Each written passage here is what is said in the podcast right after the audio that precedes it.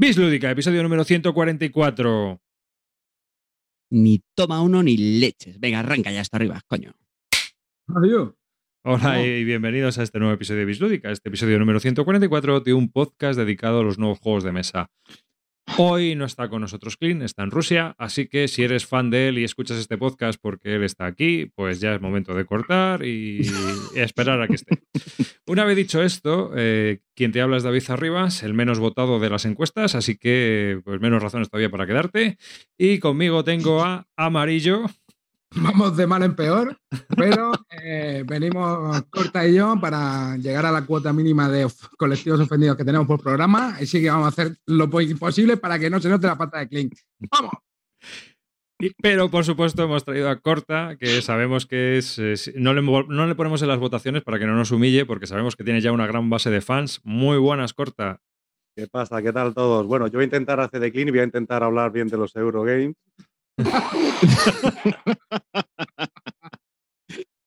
Bueno, lo que pueda. Haré lo que pueda. Por supuesto, el rey del batín Carte, que el pobre el otro día estuvo malito y no, no estuvo Pasa, él. chavales. Oye, muchísimas gracias a los miles de oyentes que me habéis contactado estas semanas, preocupándoos por mi salud y, sobre todo, lo más importante, deseando mi vuelta. Aquí me tenéis.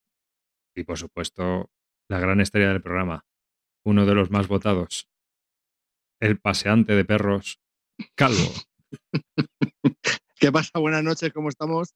¿Qué tal todos? ¿Bien? ¿Las croquetas bien en la sartén? ¿Todas cosas bien? Bueno, pues nada, que, que aquí estamos para darle otro, otro, otro programa más. Vamos a ver qué hacemos. A ver si estos cuatro degenerados eh, mm, hacen su trabajo bien y no me dejan en ridículo. Venga, vamos. Y bueno, pues nada, aquí estamos, chicos. Eh, lo primero antes de deciros que ya estamos en Spotify. Podéis encontrar Bislúdica en Spotify. Y si escucháis toda vuestra música y tal, pues es otro podcast más que ya podéis escuchar a través de, de esa plataforma. Por Oye, plataforma temita, no será. ¿Soy yo el único que oye Spotify? Sí, eh, digo, no. No pregunto, ¿eh? Que a lo mejor son mis Spotify. orejas. ¿En serio? ¿Arriba? es Spotify? Spotify. Porque me está poniendo un poquito, no sé, que tengo el toque que me va a dar. Pones Bill Lúdica y te escupe el ordenador, ¿me entiendes? Directamente. Me da vale, igual. ¿no? Que, que a lo mejor es una plataforma que desconozco. Pues, ¿eh? Vale, venga, dale, perdón. Oye, que, no sé si os ha pasado. la Oye, Carte, que- Carte, lo, lo que te preguntaban por tu salud era por, por ver si te quedaba ya poco.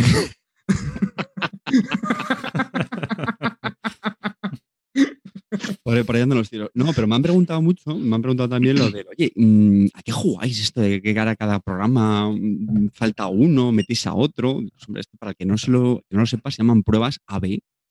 Se usa mucho en, en el desarrollo de, de páginas. Es tú Es, vas a ver, a ver qué pasa. a ver qué pasa. Tú vas, tú vas haciendo cambios, tú vas haciendo cambios y, y vas mm, observando pues, cómo, cómo evolucionan las cosas. Después de que faltara Clint, después de que faltara Calvo, después de que faltara yo, pues hemos concluido que el que tiene que faltar es Clint. Es Cuando sacamos las mejores, las mejores descargas, los mejores comentarios y sobre todo pues el menor índice de denuncias. Así que, bueno, pues Y sobre todo porque si falta arriba no hay programa. Porque es quien emite esto. Bueno, yo siempre os he dicho que podéis grabar, que podéis grabar siempre. eh, bueno, yo os di, ya sabéis, los datos y ya. ¿Ves? Os lo Arriba. dije, que lo había dicho. Ah, vamos a tomarle la palabra, coño. Es que Arriba. Si, no grabas tú, aquí se lía parda. No sabemos ni, no sabemos ni, ni mandar cartas. Somos aquí los monos esos que hacemos así con los platillos. Vamos, vamos. Bueno, pues comenzamos ya este podcast directamente porque eh, voy a mirar una cosa que me está dando un pequeño problemilla. Vale, controlado. Bueno, pues mi- mi- Y- os cuento, estaba, estaba yo estos días escuchando en, en- en mi retiro espiritual, estaba escuchando podcast atrás. En el váter. Y tenía, no soy más de la, en la cocina. Os digo, eh, una disentería.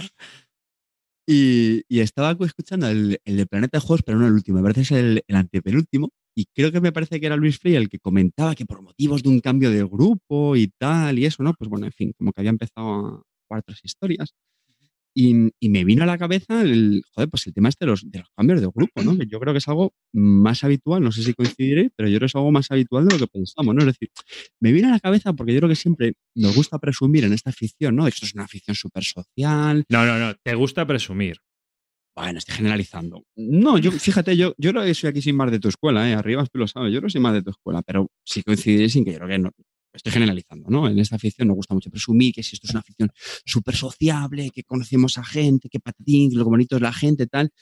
Pero yo creo, mm, igual lo hemos tratado en algún programa, ya no me acuerdo, pero que tiene esa, esa componente de utilizar a, a la gente, de utilizar a, lo- a los jugadores, ¿no? De, de que si con este grupo, bueno, pues no me funciona, me paso a este otro grupo o no, no sé, y me vino a la cabeza un poco esa, esa idea, pero bueno.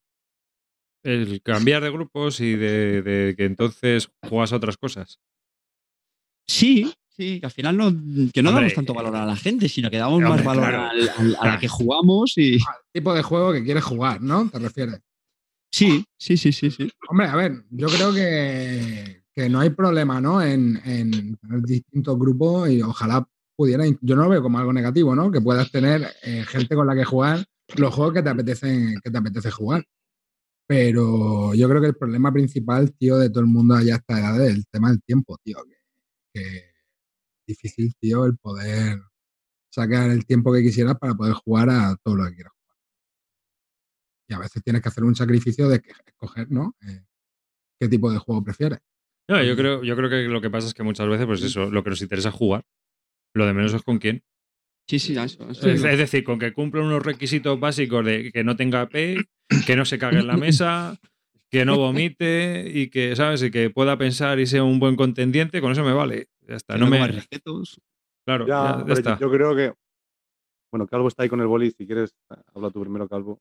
Dale, dale, dale, ya me has Yo interrumpido. creo que bueno, eh, eh, yo está muy bien en el cambiar de grupo de vez en cuando y tener grupos alternativos, pero yo creo que hay que tener un grupo principal porque, eh, no sé, al final, la, al menos para mí, las bromas recurrentes, la, eso. saber ya de qué pie coge a cada uno, ¿sabes? Mira, yo no le voy a llevar este juego a este porque ya sé que no le gusta, yo qué sé, al final mola acostumbrarse a tu grupo de juego también, aunque a la vez en paralelo mola tener otro grupo para otros tipos de juegos distintos. Yo ahora tengo un grupillo ahí en Reino del Norte de juego de rol, que yo sé que aquí en este grupo pues no iba a encajar tanto, podemos jugar alguna partida de vez en cuando y tal, pero no, no es lo mismo. Pero yo te digo una cosa, yo si puedo, si tengo que elegir un grupo, pues prefiero mi grupo, el que estoy acostumbrado, el que tengo las mismas risas, las mismas tonterías, Di que sí, corta, yo también te echo de menos. Sí, yo, yo estoy, yo estoy de acuerdo con Corta, pero sí es cierto que si yo que sé, mi grupo principal me falla una semana, pues como que me entra el mono y necesito quedar con alguien más. O sea, no he podido quedar ese miércoles, pero necesito, tengo tiempo el viernes, pues no sé, ya tengo otro grupo alternativo, pues para empate tengo unas partidas hechas ya de Pandemic Legacy o el Gloomhaven o el Death, no sé. A todo no puedo jugar todas las semanas, entonces pues sí me, no, no me importa tener otros grupos alternativos. Pero, eh, pero tú ibas, eh, Carte, a por gente nueva o. No, que, bueno, era que, que me llamaba la atención, que es bastante habitual, eh, por lo que comentaban en el podcast, y hombre, también pensando en, en varios de nosotros y otros grupos, ¿vale? Que te- a lo largo de estos años lo he visto, pues que es como relativamente normal eh, el ir cambiando de, de grupo de juegos, ¿vale? No sé, que me llamaba la atención porque al final yo me quedo con lo que ha hecho Corta, o sea, yo, joder, soy un, soy un animal me considero un animal bastante sociable y, y, pues al final valoro mucho la gente y lo que decía Corta, pues el ir ya conociendo a cada uno, ¿no?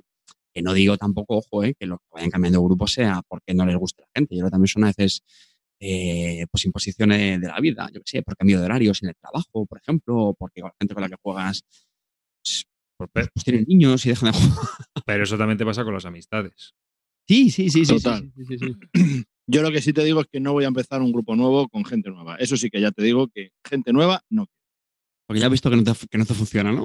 No, tío, es que no me. Porque, vale, con este grupo ya le tengo dominado. A este grupo, más o menos también. Al otro, o sea, ahora de repente entra un elemento nuevo, Así tendrá que P, ya, tendrá yo no sé qué. te hago una pregunta. Si sacaran un Tinder de juegos de mesa, no lo probaría. Ahí, ahí la has dado. Mira, justo a esa idea quería llegar. Justo arriba, si es que la arriba. o sea, es que es- Uf, lo que pasa es que yo creo que eso es que es muy arriesgado, ¿eh? Porque hay mucho loco suelto, ¿eh? Yo, yo, yo diría también que no es cuestión de la afición, ¿no? Pero hay mucho imbécil en el mundo. Entonces puedes A dar ver, por es lo que te digo, o sea, no, no sea, claro, es que lo- eh, o sea, es por- la probabilidad de encontrarte un idiota es muy alta en cualquier ámbito. Entonces, si encima vas a jugar, o sea, lo que te digo, que con el con el sacrificio, a mí, porque lo que digo, tío, yo no juego tanto como quisiera, pudiera. Al final de semana casi no puedo jugar y tengo que jugar a lo mejor entre semana con los compañeros del curso y nos quedamos allí un tiempo extra o algo. Puede ser siempre. Entonces, el dedicarte a irte ahí hecho un, no sé, un cazador de partida, no lo. Hombre, yo creo no- que la- lo del cambio de grupo es normal. Yo creo que la vida es así, eh, cambias de grupo, entran amigos nuevos, salen amigos nuevos, pues igual te pasa con los grupos de juego. Eh, yo ahora, por ejemplo, voy mucha generación X Alcalá, me pilla cerca de casa y hay un grupo muy majete de gente, pero incluso el grupo ese pues va cambiando. Viene gente por las mañanas, otras veces pues, no puede venir porque le han cambiado el turno, entonces ya viene otro día, te vas juntando con, y te vas conociendo con más gente y vas coincidiendo con gente que tiene gustos o que bueno, pues son gente que, pues lo, lo que he dicho antes, que, cum- que cumple unos mínimos. Y como cumple esos mínimos en el sentido de que juegan bien, son simpáticos, agradables y no son una peste de personas, pues eh, eh, se- se- Ya, estás a Pero a mí eso es, eso es exactamente lo que me da pereza, porque hoy falla este, entonces a este no le va, eh, que le, le va a gustar, no le va a gustar esto, entonces empezamos otra vez este juego, otro, otro igual. Ya, pero eso, eso es ya llevas el lógico. juego, viene otro nuevo, es como, madre mía, a mí eso me, me produce un toque. Aunque el, el cambio de grupo, yo creo que también tiene una ventaja eh, y es que aprendes bien las reglas de muchos juegos. Porque no me negaréis que no, no, que no os habrá pasado alguna vez, ¿no? Cuando juegas Sí, con sí. en otra gente.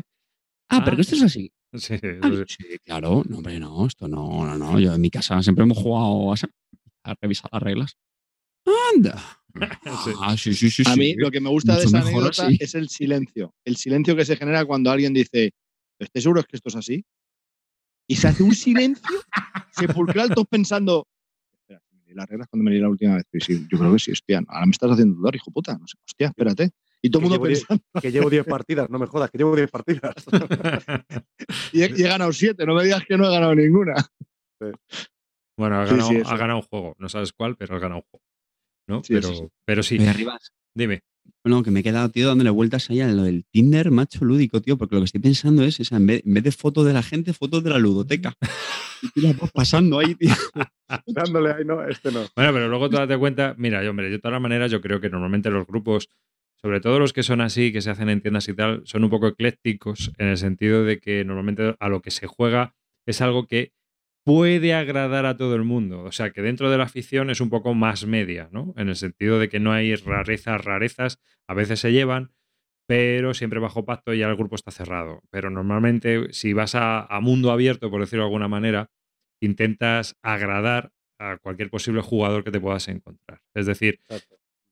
Que eso te coarta en cuanto a posibilidades, porque anula un poco tus gustos y también estás anulando el de los demás, obviamente, porque a lo mejor si voy yo, pues no juegan o la cerda, por ponerte un ejemplo, ¿no?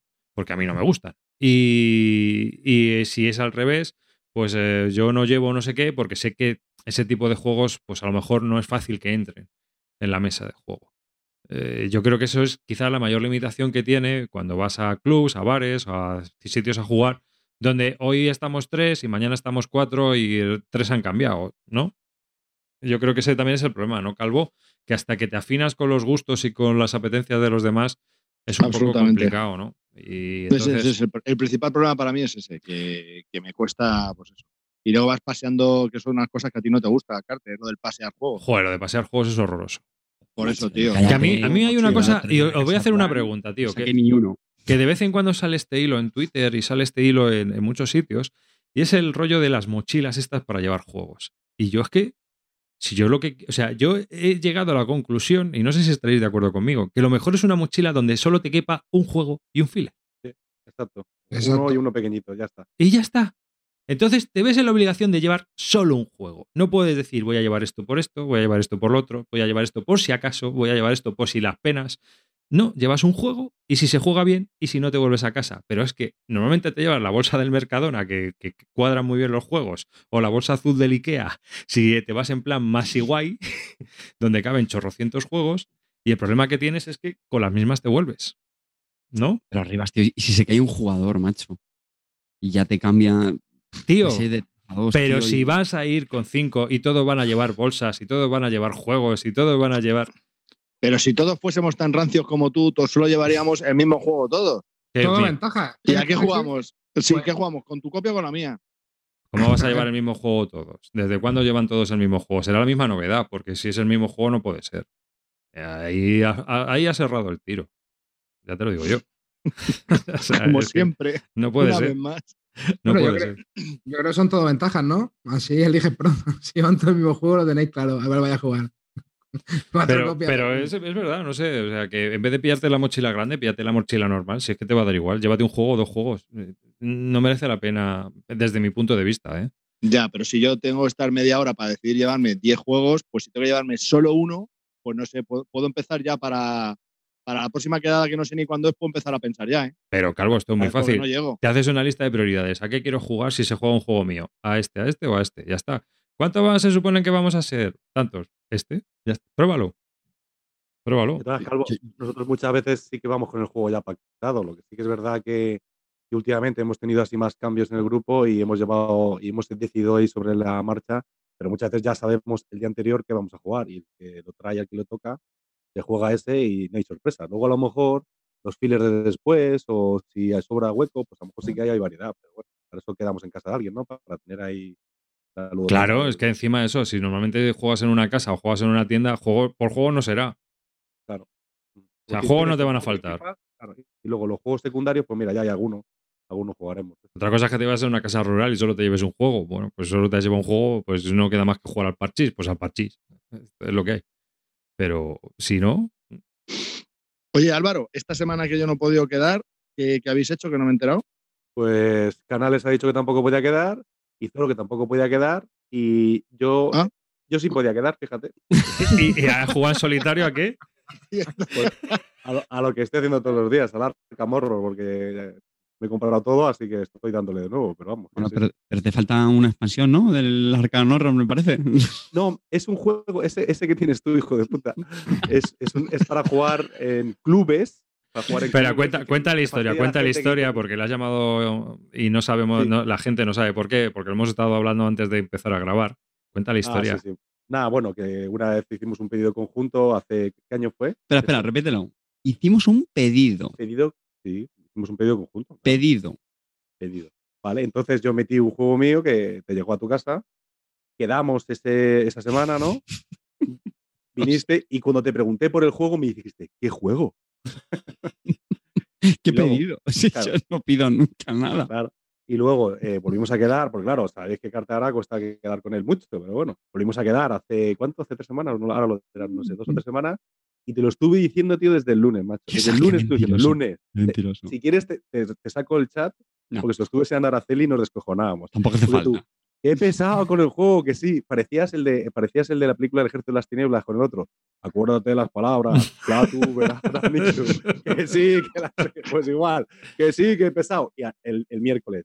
Y el juego. ¡Hostia! La cara esa de Carte, ¿no? ¡Hostia! Mira, me estoy todavía sin él. Y nada, es, un- es una expansión de Arkham Horror para jugar a ocho jugadores, a dos equipos de. Se puede jugar dos aventuras o, o cuatro y cuatro, ¿sabes? O ocho jugadores y es así para jugar. pues, No lo vas a usar eso en la vida. Pues, eh, ¿Para qué lo quieres? Si es, jugaste, entonces jugaste en solitario el miércoles tú solo. No, jugué en solitario con otros cuatro. Ah, claro que bueno. Llamó, llamó a teleamigos. Y este es para jugar en el, en el club. Que tengo suerte que en el club últimamente pues estoy quedando bastante y que estamos buscando juegos de club. Juegos de Ah, club. yo es que pensé que había sido al, O sea- pensé que había sido al club y habías jugado al Imperio del Mediterráneo. ¿Sabes? ¿Sabes? ¿Sabes que están volviendo a hacer una nueva edición del Mega Civilization? Sí, pero Es este que- no soy muy fan. El gran juego. ¿Otra de- vez? Sí, pero en vez de ser, ¿sabes que sacaron el cajote ese? Sí, sí, sí. sí, sí. Bueno, Sí, ahora, ahora van a creo. 18. Ahora van a sacar dos. Una para el oeste y otra para el este. Ah. Ajá. Joder, macho. Sí. Entonces, que son tre- 36 jugando. No, no, son 18, pero van a sacar una versión para nueve, hasta 9 jugadores, me parece, y hasta 9 jugadores. Y se pueden juntar las dos para, para eso, para jugar. Pues si ya 18. tienes la de la otra, ¿para qué quieres juntar? Es Joder. una edición revisada, ya sabes, de, con deluxe y Sí, bueno, lo de siempre. Ah, que la otra no estaba revisada entonces. Joder. No, pero Unique Mechanics. Se vendió bien la otra, se vendió bien la otra y dicen, pues vamos a seguir. Ah, vale, vale una pasta, ¿no? El juego ese. El juego ese valía un pastón, ¿no? Era- Sí. Sí, sí, 250 euros PVP. Sí, Aunque sí. bueno, se ha podido encontrar hasta por 160, 190. Ese es el precio en el que está rondando ahora mismo. Pero eh, es cierto que ahora yo creo que si te interesa como juego de club, porque es un juego de club, Sí. mm, básicamente, pues esperarte a la nueva edición. Eh, O a- un saldo de la otra. 900 pavos. ¿El que, el que repite? Que en Amazon está por 900 pavos. Bueno, aquí en las tiendas lo Ah. tienes. Si lo pones en Pues mueve hasta, cubos, hasta que no llega a mil, no, yo paso. Si lo pones- número- si lo pones en mueve cubos, ves precios más razonables. Así que. Mira, hablando de, de juegos a la vista, tío, ¿quién está en, el, en la expansión del Root? ¿Tú, tú este lo Tú. tenías corto? Bueno, aparte de yo, sí, sí, sí, yo me he metido, ¿eh? Que me parece un poco robo, pero bueno, todo sea por el Colverle que, que nos cae muy bien, pero, jolines. Y eso vendido muy bien el primero, pues ahora a- a otra vez. a- a que, por cierto, lo estaba petando, o sea, había Sí, superado ya el sí. millón de euros y, y estaba buscando ahora por cuánto iban, pero es que eran, joder, un millón de pavos está muy bien, ¿no? Para un Kickstarter, vosotros que sabéis más. Hombre, Bueno, millón no de está pavos mal, ¿eh? está muy Sí, bien, sí, ¿no? sí, sí.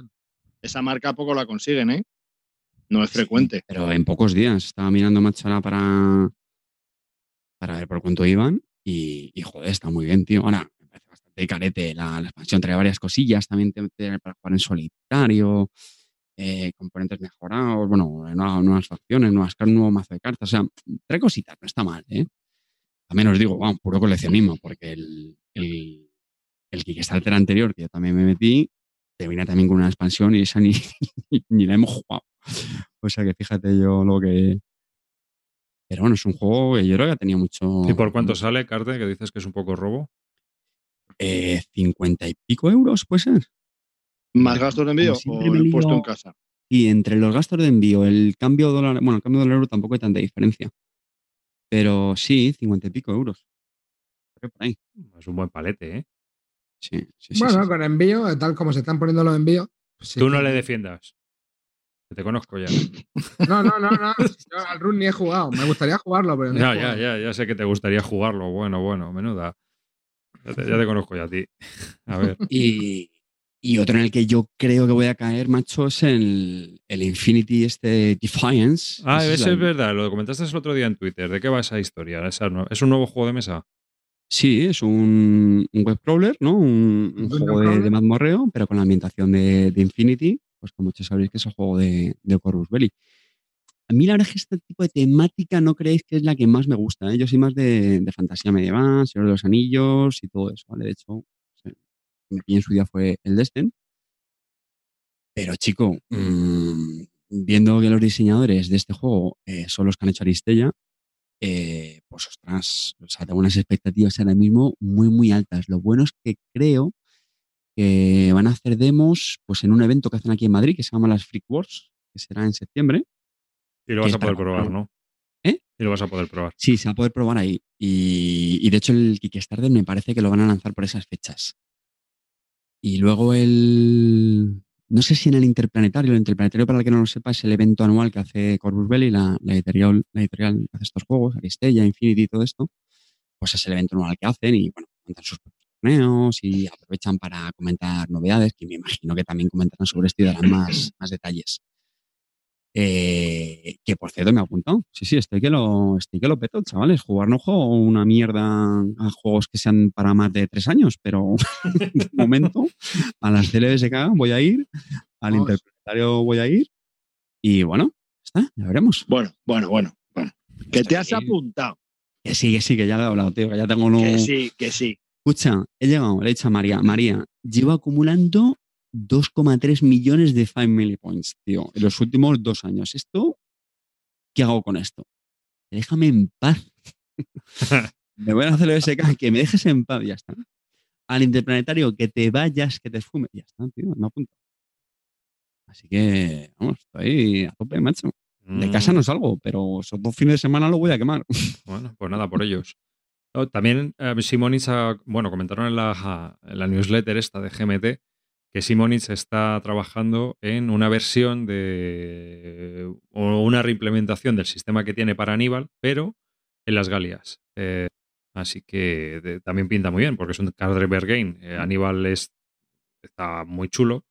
Es uno de los mejores juegos así parados que hay así, de este tipo de, mecánicas de card driver game. Y la verdad es que para mí es una buena noticia que saque Simon es un juego así lo, lo deja bien, yo creo que puede estar muy chulo. No sé, así que habrá que ¿Va a seguirle. Asterix? Obelix, ¿Van a salir? Jugar, macho. ¿Cómo estamos hoy? No, hombre, pero molaría, a lo mejor, yo qué sé, si lo saca con una, duración un poco más contenida que el Aníbal, que yo creo que no es más mesa igual por eso, igual es largo, ¿no? Hombre, el Aníbal es que se te lleva la tarde. Es que es lo que te digo. Estaría bien que durara lo que un Sekigahara, ¿no? Claro, si le recorta una horica, podría ser un killer. Mm. Entonces ahí sí, porque es una duración más contenida. Lo que pasa es que, bueno, no sé, depende también de, de la, toda la chicha que le quiera meter al tema de la conquista de las Galias. Así que, bueno, pues eso ya es con Asteris o sin Asteris. No sé si habrá alguna carta que, que haga la broma. Pero, en fin, ¿Cuánto dura el Aníbal normalmente? Pues no sé, pero echa la tarde. Es que ahora mismo yo hace mucho que no juego. Tres horicas. Tres, fácil, cuatro. ¿no? Pues Tres, no, tres y media. Muy baja para un wargame, ¿no? Tampoco me Sí. parece un drama. No, ¿eh? A ver, no, ya es lo que te digo, pero eh, cuesta, cuesta. Para Mira, tío, yo creo que con la fama que tiene Aníbal, esto va a petarlo, pero total. Pero Sí, total. no, seguro. Simonich, eh, Card Driver Game con el sistema del Aníbal, pues ya sabes. Yo creo que vamos, va, van a ponerlo por, por arriba. ¿Mm? Así que, eh, pues nada, te puedes pedir a Asterix y Obelix, ¿no? Y ya a, a jugar Será- contra. Será un stretch goal. Oye, una cosita, César. hablando de, de Kickstarter, están recibiendo esta semana ya, por fin, parece ser un juego que se financió en 2015, el Midara. Ah, mi a, sí. nadie, a nadie le llama la atención, es que es super cookie. O yo vi la caja y la caja flipabas, ¿eh? Mira. Y lo que viene dentro, flipé. Buen O cajón. sea, madre mía, he flipado. Lo que pasa es que sí es cierto que si tienes Gloomhaven, eh, te has metido en el Tainted Grail y, y el Seventh Continent, no sé, pero es que es tan bonito, tío, y es que cuando, cuando ves ese cajote con todo lo que lleva por 100 euros, tío, es como, no sé, no sé, me da una pena no haberme metido, que luego a lo mejor no lo hubiese jugado y está ahí en la estantería, pero... son, son 100 pavos de, de 2015, bro. Eso Ya, ya, ya, ya. Es que eso ya no se hace, ya no se hace. Porque, claro, me he acordado de lo que me costó a mí el Gloomhaven. Claro. Claro, Fue de coña. Claro. 69 pavos, ¿no? Así, 59. claro. Ah, 69 a mí porque fue con las miniaturas, es verdad. Y ahora, ahora ¿por, cuánto, 59. ¿por cuánto va a salir en español? Ciento, ah, no sé, yo lo he visto, yo lo he visto por 140 pavos en tiendas. Pero no- online. realmente dicen que no hay pre-PVP, ¿eh? Todavía. 140 pavos. Sí, sí, amigo. Bien. 125 creo que vi, se- escuché yo por ahí, pero bueno, no sé si está tienda online o algo. Hombre, es un cajote, ¿eh? Es un señor cajote. Date Ya, cuenta pero es que que el Midara, el Midara es más, tiene un kilo y medio más que el Gloomhaven. el Twi'lek seguro. Imperium... eh, Bueno, sí, No sé ya- yo, ¿eh? si empezamos Sí, a pero- medir las cosas por kilos... Pero es lo que te digo, es más del doble de lo que le costó al calvo. Al calvo le costó 60. No, no, 50, 50, 50 Bueno, o por. Es que por eso eso sí no, me costó 50, muy Si te- poco. Si te costó 59 el juego y ahora lo venden por 100, van a sacarlo a 140 120, sí, sí. O 120. es No, yo, doble. yo- yo vi que había gente que te, había, te lo había mostrado por, por Twitter, no, ahora no recuerdo quién, pero si nos escucha lo siento, pero que te puso las fotos y tal, y dije, jugo, y yo también dije, madre mía, qué pedazo de caja con, con contenido. Así Sí, sí, que, sí, muy chulo, muy chulo, muy Ah. chulo. Curioso, no sé, habrá que verlo porque, bueno, tú lo seguirás, ya nos contarás. Ya No, pero sí que va a ser imposible. Pa- Para empezar, no, no tiene cabida en mi colección porque tengo un montón de cosas que tengo que probar y que me urge más que este. Y aparte es que no va a salir por 100 pavos, evidentemente. Bueno, nunca se sabe, ¿eh? Lo mismo... Y paso, paso ya de. Paso. Pero, no, pero que me ha llamado la atención, me ha parecido muy bonito y. No sé, muy chulo. pues, eh, Estoy, tío, estoy un poquillo cansado ya de esa temática de fantasía heroica, tío. A mí me pasa al contrario que Carte. A mí me mola más el rollo espacial, tío. nos dicen por el chat que están vendiendo copias a 400 euros del Midara. ¿Ves? Sí. Era un buen negocio. Que me manden un privado, por favor. Madre mía. 400 pavos. Joder. Y lo sacan en Kickstarter de nuevo en agosto, Calvo. Así que mira, vas a tener oportunidad de volver a entrar. O sea, para el 2024 puedes tener el Midara. De, hecho, acaban de sacar ahora el folclore con la nueva expansión y la otra expansión. Y estoy ahí a un tris de meterme porque tiene un pinto en ese juego. Pff, El, flor- el folclore Que a mí la copla, macho, nunca me ha gustado, tío. Pero No, este, no. Es de, este es de duele minis, más de ¿no? regatón. Esto es minis, ¿no? Eh, Calvo, el folclore. Sí, sí, sí, es de- con. Va, Pero va con Pero- reglas y todo, creo, ¿no? Este es de. No, no, no, no, no, no, ¿No? no, no, no. Ah, No, es como un Descent, es otro Descent, así. Ah, yo que pensaba pasa iba que- con- Lo que pasa es que es muy rolero. Tiene la creación de personajes es muy rolera. A Pero- ver, La, pero- la era a brutal. Pero toda esta gente lo que quiere es continuar con el gusto del Gloomhaven o algo así, porque es que todo lo que es juegos estos es que ese son, ¿no? Al final es Ya, un- por eso, por eso es que meterse en una cosa de estas cuando todavía tienes el Gloomhaven en la mitad, pues chico.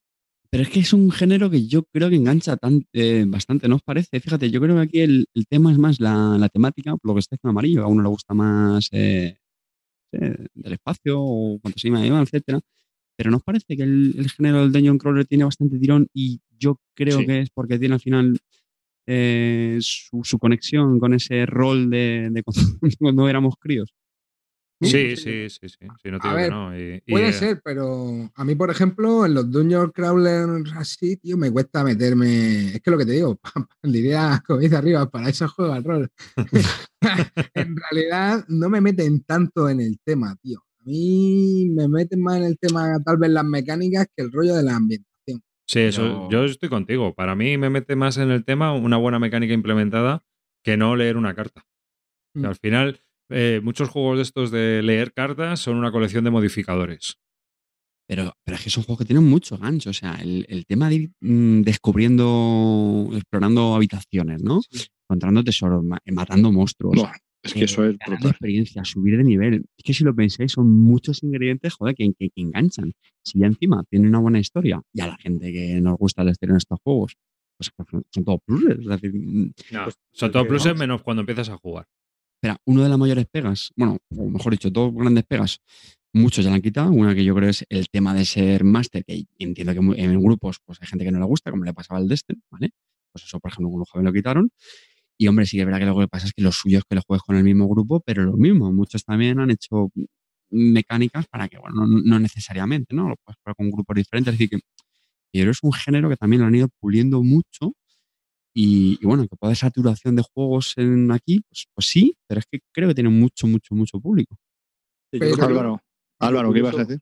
Sí, que lo curioso yo creo que es, es que, que estos juegos están, están orientados a un grupo que vaya a jugar, pues eso, 15 partidas o, o 8 Mm. meses, 10 meses. Que hay mucha gente así, ¿eh? Luego nosotros estamos, eh, somos mucho de probar muchos juegos distintos, entonces más de un Gloomhaven no cabe en nuestra colección, pero, pero yo entiendo que hay todavía juegos de gente, hay grupos de gente que, que juegan, que no tienen tantos juegos y que te, te cogen te cogen el, el- la campaña y se juegan un año entero a ella. Entonces, pues claro, ahora mismo todo el mundo se quiere apuntar a ella. A No sé mí- si en- entre la gente que nos escucha son más de- del rollo de jugar a muchos juegos cada semana. o- Es que, eh, o- mira, eso que acabas de decir, estaría bien hacer un, un estudio de la afición, una buena encuesta, en la cual se pregunten todo ese tipo de cosas para ver cómo es el jugador porque, y la jugadora. Porque realmente eh, no sabemos, eh, muchas veces hablamos, y yo no sé si te pasará como a mí, pero realmente no sabemos porque lo que yo veo puede ser simplemente la parte que yo veo, no el, re- no el contexto real. Y lo que yo veo es que la gente solo juega novedades. Y de vez en cuando, y de vez en cuando repite, o un juego que tenía ganas y ha adquirido de segunda mano, lo, lo prueba.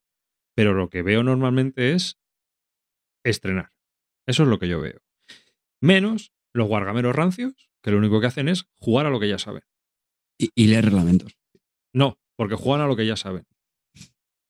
Bueno, pero No, no, te lo digo en serio, no leen reglamentos. No, no te creas. A lo mejor alguien prueba algún juego de vez en cuando, pero lo que hacen es, si yo juego CS, OCS, pim, pam, pum. Si yo juego ASL, ASL. O sea, no es... o sea, se aprenden un reglamento, o dos, pero no están todo el día estrenando. O estrenan a lo mejor escenarios de ese juego. Pero en general, no sé. A mí me gustaría conocer un poco el, el contexto de la afición en ese sentido, que yo creo que estaría bien hacer un estudio profundo. Que la Eh, gente contestara. Un, un segundo, es que mira, el, el oyente que tenemos aquí en el chat de Twitter, eh, digo, del, del Twitch, la verdad es que ha hecho un comentario me, ha- me ha gustado. Es Fa- Fantasy Javi dice: La novedad te permite hablar en igualdad de condiciones y para el tono de las conversaciones habituales sobre los juegos, eh, eso es oro. Pues eh, eh, muy interesante, porque es verdad. O sea, cuando es un juego nuevo, es la primera partida de todos, pues, pues no es lo mismo, ¿no? Cuando estás jugando y hablando con el que lleva ya 10 partidas, que, hombre, que, te, que te puede dar la vuelta a, un- a algún argumento o, o cosas así. Sí, Así que interesante. Pero bueno, yo creo que al final también el éxito de la novedad, pues ya lo sabemos todos. Es, es novedad, nos gusta. Yo A mí, Entre comillas, cosas nuevas y. Pero yo creo que es más, no sé, el, el grupo que nos juntamos nosotros, el círculo el círculo amplio, no solo nuestro grupo, me refiero, que yo creo que hay mucha más gente que tiene cinco juegos en la, conesti- en la co- en la colección y ha jugado 40 veces al Catán. Pero Yo hablo con gente cuando hablo siempre Sí, de juegos de mesa y, y- y me dicen, sí, sí, yo el Catán jugamos todas las semanas. Y a lo mejor llevan, ya te digo, tres años jugando al Catán. Y digo que hay más gente de esa que, que como nosotros. Pero esa Sí, gente es el núcleo duro, es decir, escuchan este podcast, por ejemplo. No lo sé. ¿Sabes? O sea, lo que consideraríamos el núcleo duro de la afición, que no es porque nos escuchen a nosotros, sino porque realmente eh, son gente que vive la afición, se interesa, busca novedades y no es me- de vez en cuando me voy a la tienda y me compro un juego que me gusta Ya. jugar y juego con la familia. Que esa gente No, es mucha no más son- de la que jugamos. Pero el mercado, si tú eres una empresa que vas a sacar juegos a triunfar el Gloom- el Gloomhaven y tal, a lo mejor estás apuntando no al núcleo duro, sino a vender más. Y a lo mejor hay eh, eh, 100 veces más gente que tiene pocos juegos y que se jugaría con tu juego, un, un solo juego, un año, que. Pero Álvaro, tío, núcleo duro. No sé. pero yo creo que ese tipo de gente no tiene un Gloomhaven seguro. Es lo que te digo. O sea, Sí, eh, sí, sí. porque Bueno, son el- el- ojo, que Gloomhaven ahora mismo pues, ah, está el primero en la BGG. Si tú jugado Ahora. un poquito y descubres eso, te metes, es el primero, pues yo creo que habrá vendido. Ya, pero esa no gente, sé. esa gente, tío, va a la tienda, habla con el tendero y le pregunta, mira, somos dos y de vez en cuando somos cuatro. ¿Qué juego me recomiendas de lo que hay nuevo? Yo el otro día No, lo vi, eh, de primera mano. a recomendar. ¿eh? claro. Y entonces, no entonces claro. es como dice Fantasy, eh, como dice Fantasy Javi en, en el chat, que lo está diciendo también, esa gente no mira WhatsApp, ni Telegram, ni sigue blogs, ni sigue canales de YouTube. Es decir, no se, no se informa de las novedades. Directamente va a la tienda y le pregunta al tendero, oye, que, que quiero un juego para tanta gente, que dure tanto más o menos, y mira, tengo este y este y nos gusta mucho. ¿Qué me recomiendas? ¿Sabes? ¿Que son aficionados a los juegos de mesa? Sí. Pero yo, no- que no es, es decir, que no los estoy despreciando. Eh, son, son gente que juega ocasionalmente y que juega, o que juega mucho, pero que realmente no vive la afición como la vive mm, muchos de los que oímos este podcast y otros muchos podcasts y vemos blogs y, y estamos en los canales de YouTube, participamos en Telegram. Es decir, vivimos la afición, ¿no? Sí, sí, sí. Y sí, estoy de acuerdo. Lo que yo digo que no sé si, si la gente de, de- de las empresas piensa lo mismo. O sea, piensa que no va a llegar a esa gente. A ver, no sé, yo, yo es que lo veo complicado, pero a lo mejor también es lo que decís vosotros, ¿no? Que como nos movemos en este círculo de que hay más juegos rulando, hay más novedades y tal, pues nos cuesta más. A mí me da un perezón, tío. Para mí un hándicap es que un juego tenga un sistema de campaña. ¿Sabes lo que te digo? Por ejemplo, en el Earth Reborn nunca pasé del tercer escenario por, por, por lo mismo. No, o sea, no he llegado ni a ver el juego completo. Como para jugar 100, te- ¿no? Claro, Sí. porque te cuesta conseguir un, un- un tío que te aguante ocho partidas y luego jugar partidas al juego. Que es que ya te digo, las primeras ocho son como para aprender las reglas. Pero es que, tío, no tengo unos- varios juegos que tienen sistema de campaña y ni uno lo he llegado a terminar. Ni uno. Ya sea porque el grupo que lo jugaba se, se cambió o, o porque Sí, ese, ese es un fenómeno que habría que, que analizar. El hecho de que todos estos juegos de campañas realmente, ¿por qué no se terminan? Porque sí, porque la primera partida está muy bien, la segunda está muy bien, pero luego al final es, es un poquito más de lo mismo. Pues te voy a decir, Entonces, no, hay, no hay una evolución del juego, pese a que tiene una campaña, no hay una evolución del juego. Entonces, yo la única campaña que he terminado, que ha sido la del Pandemic Legacy, la temporada 1, nosotros no somos de ese tipo de juegos. Pero es que nos flipó tantísimo que es que queríamos quedar para jugar a ese, que de verdad, o sea, por eso le tengo puesto un 10, porque me pareció brutal. Dime, Carte. Yo creo que al final lo que está diciendo Arribas, de por qué los juegos de campaña tienen éxito, yo creo que esa reflexión lo haces porque te estás fijando en el grupo de jugadores de, lo que, de los que decía arriba, de, los que escuchan podcast, blogs y los que tú crees que es la mayoría de la afición, pero es lo que estamos hablando, yo creo que no. Y es lo que dice Amarillo, yo creo que hay gente, o no sé, a corta, perdona, que no, que sí que termina juegos de campaña porque le pegan mucha tralla a un, mismo juego. Lo que pasa es que no es nuestro caso. Eh, o sea, que es más, que en un juego de campaña no, no tiene por qué no tener continuidad en sí. Y de hecho, fíjate, el, el Leader One también te jugamos la. Sí, este Pero no, a, a lo que me, a lo que me refería es que nuestro grupo de juego, que nos gusta probar novedades o cambiar de juego tal y cual, el coger un juego y exprimirlo al máximo Sí, es eso muy complicado. Entonces, gusta nos mucho tiene que gustar a todos muchísimo y es rarísimo. pero eso se- creo que- hay una razón. Yo que creo que, si, mucho que- que saco cualquier otro juego de que tengo de, de campañas, no sé yo si iba a triunfar tanto como el Pandemic Legacy. O sea, creo que al- a la segunda partida, pues sí, está bien, pero ya lo dejaríamos. Sí, A pero es lo que te digo, ver, Calvo. El. Pandemic Legacy 2 no te lo has pillado, ¿eh?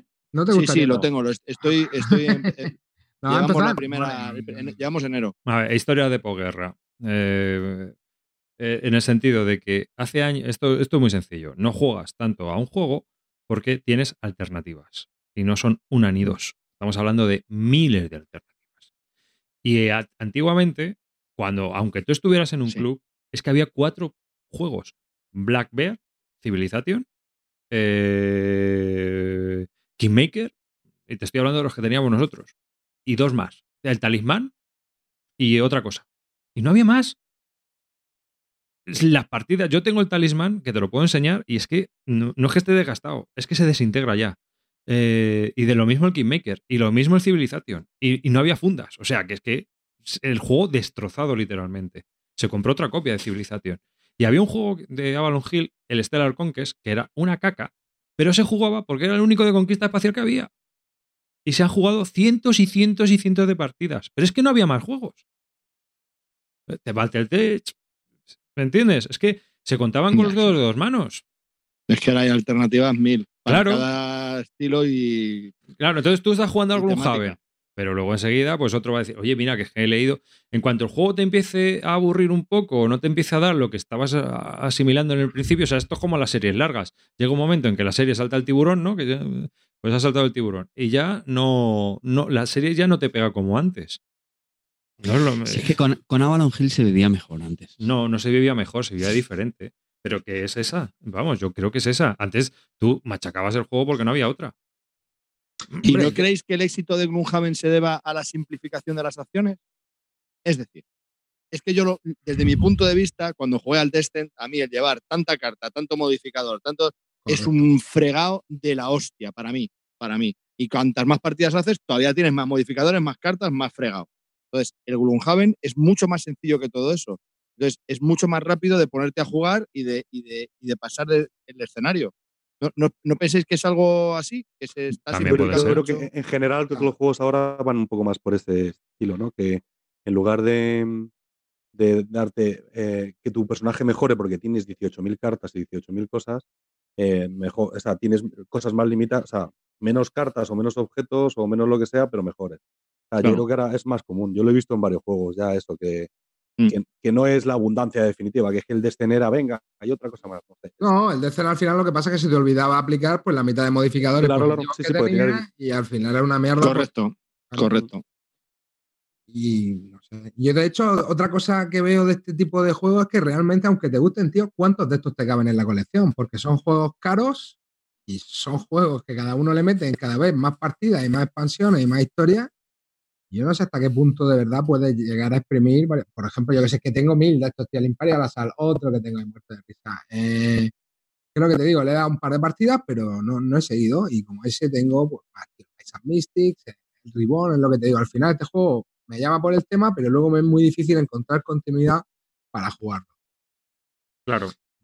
El culto al nuevo, tío. es que Sí. Cuando pasas dos semanas de un juego ya no quieres jugarlo más. Es así. Mm. A mí, a mí solo me falta que creen una cosa que para mí les falta y es que se pueda jugar a un jugador con un personaje. ¿Cómo? Sí, no, esto sí, que lo de un jugador dices que con un personaje es muy chungo. Sí, Es muy chungo, que al final estos juegos están diseñados para jugarlo al máximo de jugadores, yo pienso. Entonces, ¿no? Lo que tú quieres Bueno, decir. pero ¿por qué no puedo meter en el dungeon a un señor? Ya, pero tío, es que yo creo que lo realmente divertido eh, de este Claro. tipo de juegos es compartir la experiencia con otras personas, tío, que reaccionen. No, no, pero yo entiendo, yo entiendo lo que dices. O sea, ¿no? a Sí. juegos en solitario, a juegos en solitario podía ser con un solo personaje, lo que pasa que también es verdad que el estereotipo de Dungeon Crawler es el estereotipo de tener Una distancia, otro para. el guerrero, no sé. Entonces, no Sí. Os, os hago una pregunta. Vale, pero, pero no, espera, espera un momentito arriba. Ahora, solamente terminar con este tema. Eh, para un personaje puedes jugar en solitario, pero tienes que jugar con tres o cuatro. No, no, no, pero con no un es- personaje solo. Ya, el a eso me refiero. Horror, Pero todos estos que son de uno a cuatro, tienes que jugar con varios personajes. no todos, no todos. El Arkham no hay Horror yo no conozco solo. ninguno que. Bueno, El sí, Arkham vale. Vale. Pero un poco más. Entonces, sí, al final puedes jugar en solitario, pero con tres o cuatro personajes. Eso no es solitario puro. A lo que yo me refiero es tener a un personaje. Que es complicado. El Gloomhaven también puede. Bueno, no, el Gloomhaven. Sí, que luego. Bueno, pero eso es ajustar la IA del juego, ¿no? Si lo haces de cartas, se puede hacer fácil. Bueno, no, fácil. no es tan sencillo, ¿eh? Fácil, fácil, bueno, fácil es muy. Arriba, ¿qué querías comentar? No, quería preguntaros, si tuvierais ahora que recomendar un Dungeon Crawler a alguien, ¿qué recomendaríais? ¿Qué juego recomendaríais? Carte, ¿tú que has jugado al Destin? ¿Has jugado alguno más? ¿Algún Haven? está echando de memoria al, al Hero Quest. Pero pues.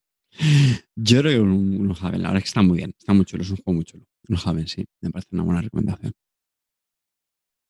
A ver, yo no he jugado a Gloomhaven, pero jugué algunas a Mice and Mystics con el niño y la verdad que para jugar con niños estuvo muy divertido. Para jugar con, ¿sabes lo que te digo? mm, Pero- porque, bueno, te metes en la película con él y ya está. Luego, para otro tipo de público, es que ya te digo, tampoco es mi tipo de juego. mm. Yo es que no, no tengo así ninguna recomendación ahora mismo, porque Gloomhaven no lo he probado. No sé si a mí me gustaría, porque también me han comentado que tiene la historia de que puedes calcular a mitad de partida si llegas o no llegas. Que no sé si se dará el caso. Pero alguien me lo comentó. Bueno, Me, me No. parece fantástico, pero mitad de partida son 50 partidas. no. Lo que pasa es que sí puedes calcular cu- que hay un momento que ves que ya no puede, pero no es a, fin- a- a mitad de partida. Es cuando Bueno. dos turnos y dices, ya Ah, no. del escenario, dices. sí. ¿Te refieres a Ah, eso? sí, sí. Ah. sí. No, te puede pasar que te quedan dos turnos y dices, "Mm, ya no llegamos. Pero lo puedes intentar, ¿eh? A veces, a veces suena la flauta, pero bueno. Yo, yo recomiendo también el Gloomhaven de Dungeon Crawlers. He jugado varios y ninguno me ha terminado de convencer que el Gloomhaven. Y ya que estamos aquí, pues habéis eh, visto el, el Journeys in Middle Earth. ¿Qué, qué os parece? Porque es un Dun- Dungeon Crawler también. Bueno, a mí me parece que tiene un pintón. Me parece que está muy bien. Muy bien Ese es el del Señor de los Anillos, ¿no? De Fantasy Flight, ¿no? Es Middle Earth, pero no es de esos anillos. Es de los pitufos, ¿no? Te jode. Que- Perdona. pero, pero y ese agresivo, y ese, Journeys in Middle Earth, sí. y Lord of the esa- y ese pasivo agresivo, pero, pero esto qué es. Es que o, lo- o lo, o lo ¿Vamos serio? decía, o, lo, o lo decía él o lo decía yo. Estaba clarísimo. Llevamos serio mucho rato, tío. Había que meterlo. Perdona. Pero tío. que te has liado, que el que te estaba dando. Uno, yo, desgraciado. Ese va a salir barato también, ¿no? Eh, Sí. viene sin expansiones, ¿no? Sí, sí, se va a salir. Ah, El Sí, otro día leí en Twitter que te, que, que te podía quedar el juego apañado por 500 euros. Te Ah, domicilian la nómina ahí. Cuando- le, le das el, el Iván ahí al, a O Fantasy. sea, el- o sea, yo creo que va a ser un juegazo que tiene una pintada brutal. Y más con la, la aplicación va a ser brutal. Sí, lo de la Ahora aplicación bien, mola. ¿Cuánto en mi, lo único, yo solo tengo una pregunta. ¿Cuánto puedes jugar con el juego base? Ya está. Sí, no lo sé. Habrá- Yo he visto a Man vs. Meeple, eh, la reseña que han hecho, no sé si la habéis visto, eh, bastante Sí. guapa. Y llevaban, creo que ha dicho, cuatro misiones y que dice que todavía no habían, y que eh, se habían dejado un montón de cosas por la, la mitad. Yo entiendo que solo tendrán el juego base, o sea, que tiene pinta de, de que mínimo te podrás jugar 10-12 misiones. No me lo creo yo. No lo sé. Yo tampoco. por lo que han dicho, menos el vídeo, yo decían llevaban 4 o 5 y que se habían dejado un montón de cosas a mitad y que luego lo que mola es que según lo que hacían notaban que cambiaba mucho los escenarios que tenían que hacer después para eh, depende de lo que habían hecho o lo que no habían dejado de hacer. O sea que reaccionaba muy bien, gracias a la apli- aplicación, claro, Claro. reaccionaba muy bien el juego a lo que hacías. Y dice que también luego iba cambiando bastante la aventura de una a otra, porque una de las misiones, sin hacer mucho spoiler, han dicho simplemente que es de deducción. En lugar de ser un Dungeon típico, era un juego de deducción, que tendrás que descubrir quién es el... Es que la AP, como lo hayan hecho bien, la rejugabilidad que le puede dar y la, y la dificultad que pueden añadir o quitar al juego en función con lo como lo hayas hecho es espectacular y puede ser un filón esto. Eh, de hecho, es lo que te iba a decir, ¿no? Puede ser la solución al problema ese que estaba pidiendo antes, ¿no? El hecho de que una IA se adapte dinámicamente, se vaya adaptando a la dificultad del juego. Total. Eso puede total, ser total. un bombazo. Has dicho un juego de deducción corta. Sí, o sea, una, una de las misiones era una misión de deducción, rollo, Sí, eh, yo qué sé. eh, y si el pues malo siempre es Sauron, ¿no? Sí, pero aquí tendrás que salvar... Joder. Era, era- era Gargamel. Gargamel. Eh. Sí, puede salirte Azrael en algunas. Eh, he vuelto fuerte, ¿eh? He vuelto... Sí, sí, sí, sí, sí. Menudos destellos. Bueno, yo, yo Journey in the Middle yo creo que me lo voy a pillar. Voy ¿Te lo vas a pillar, corta?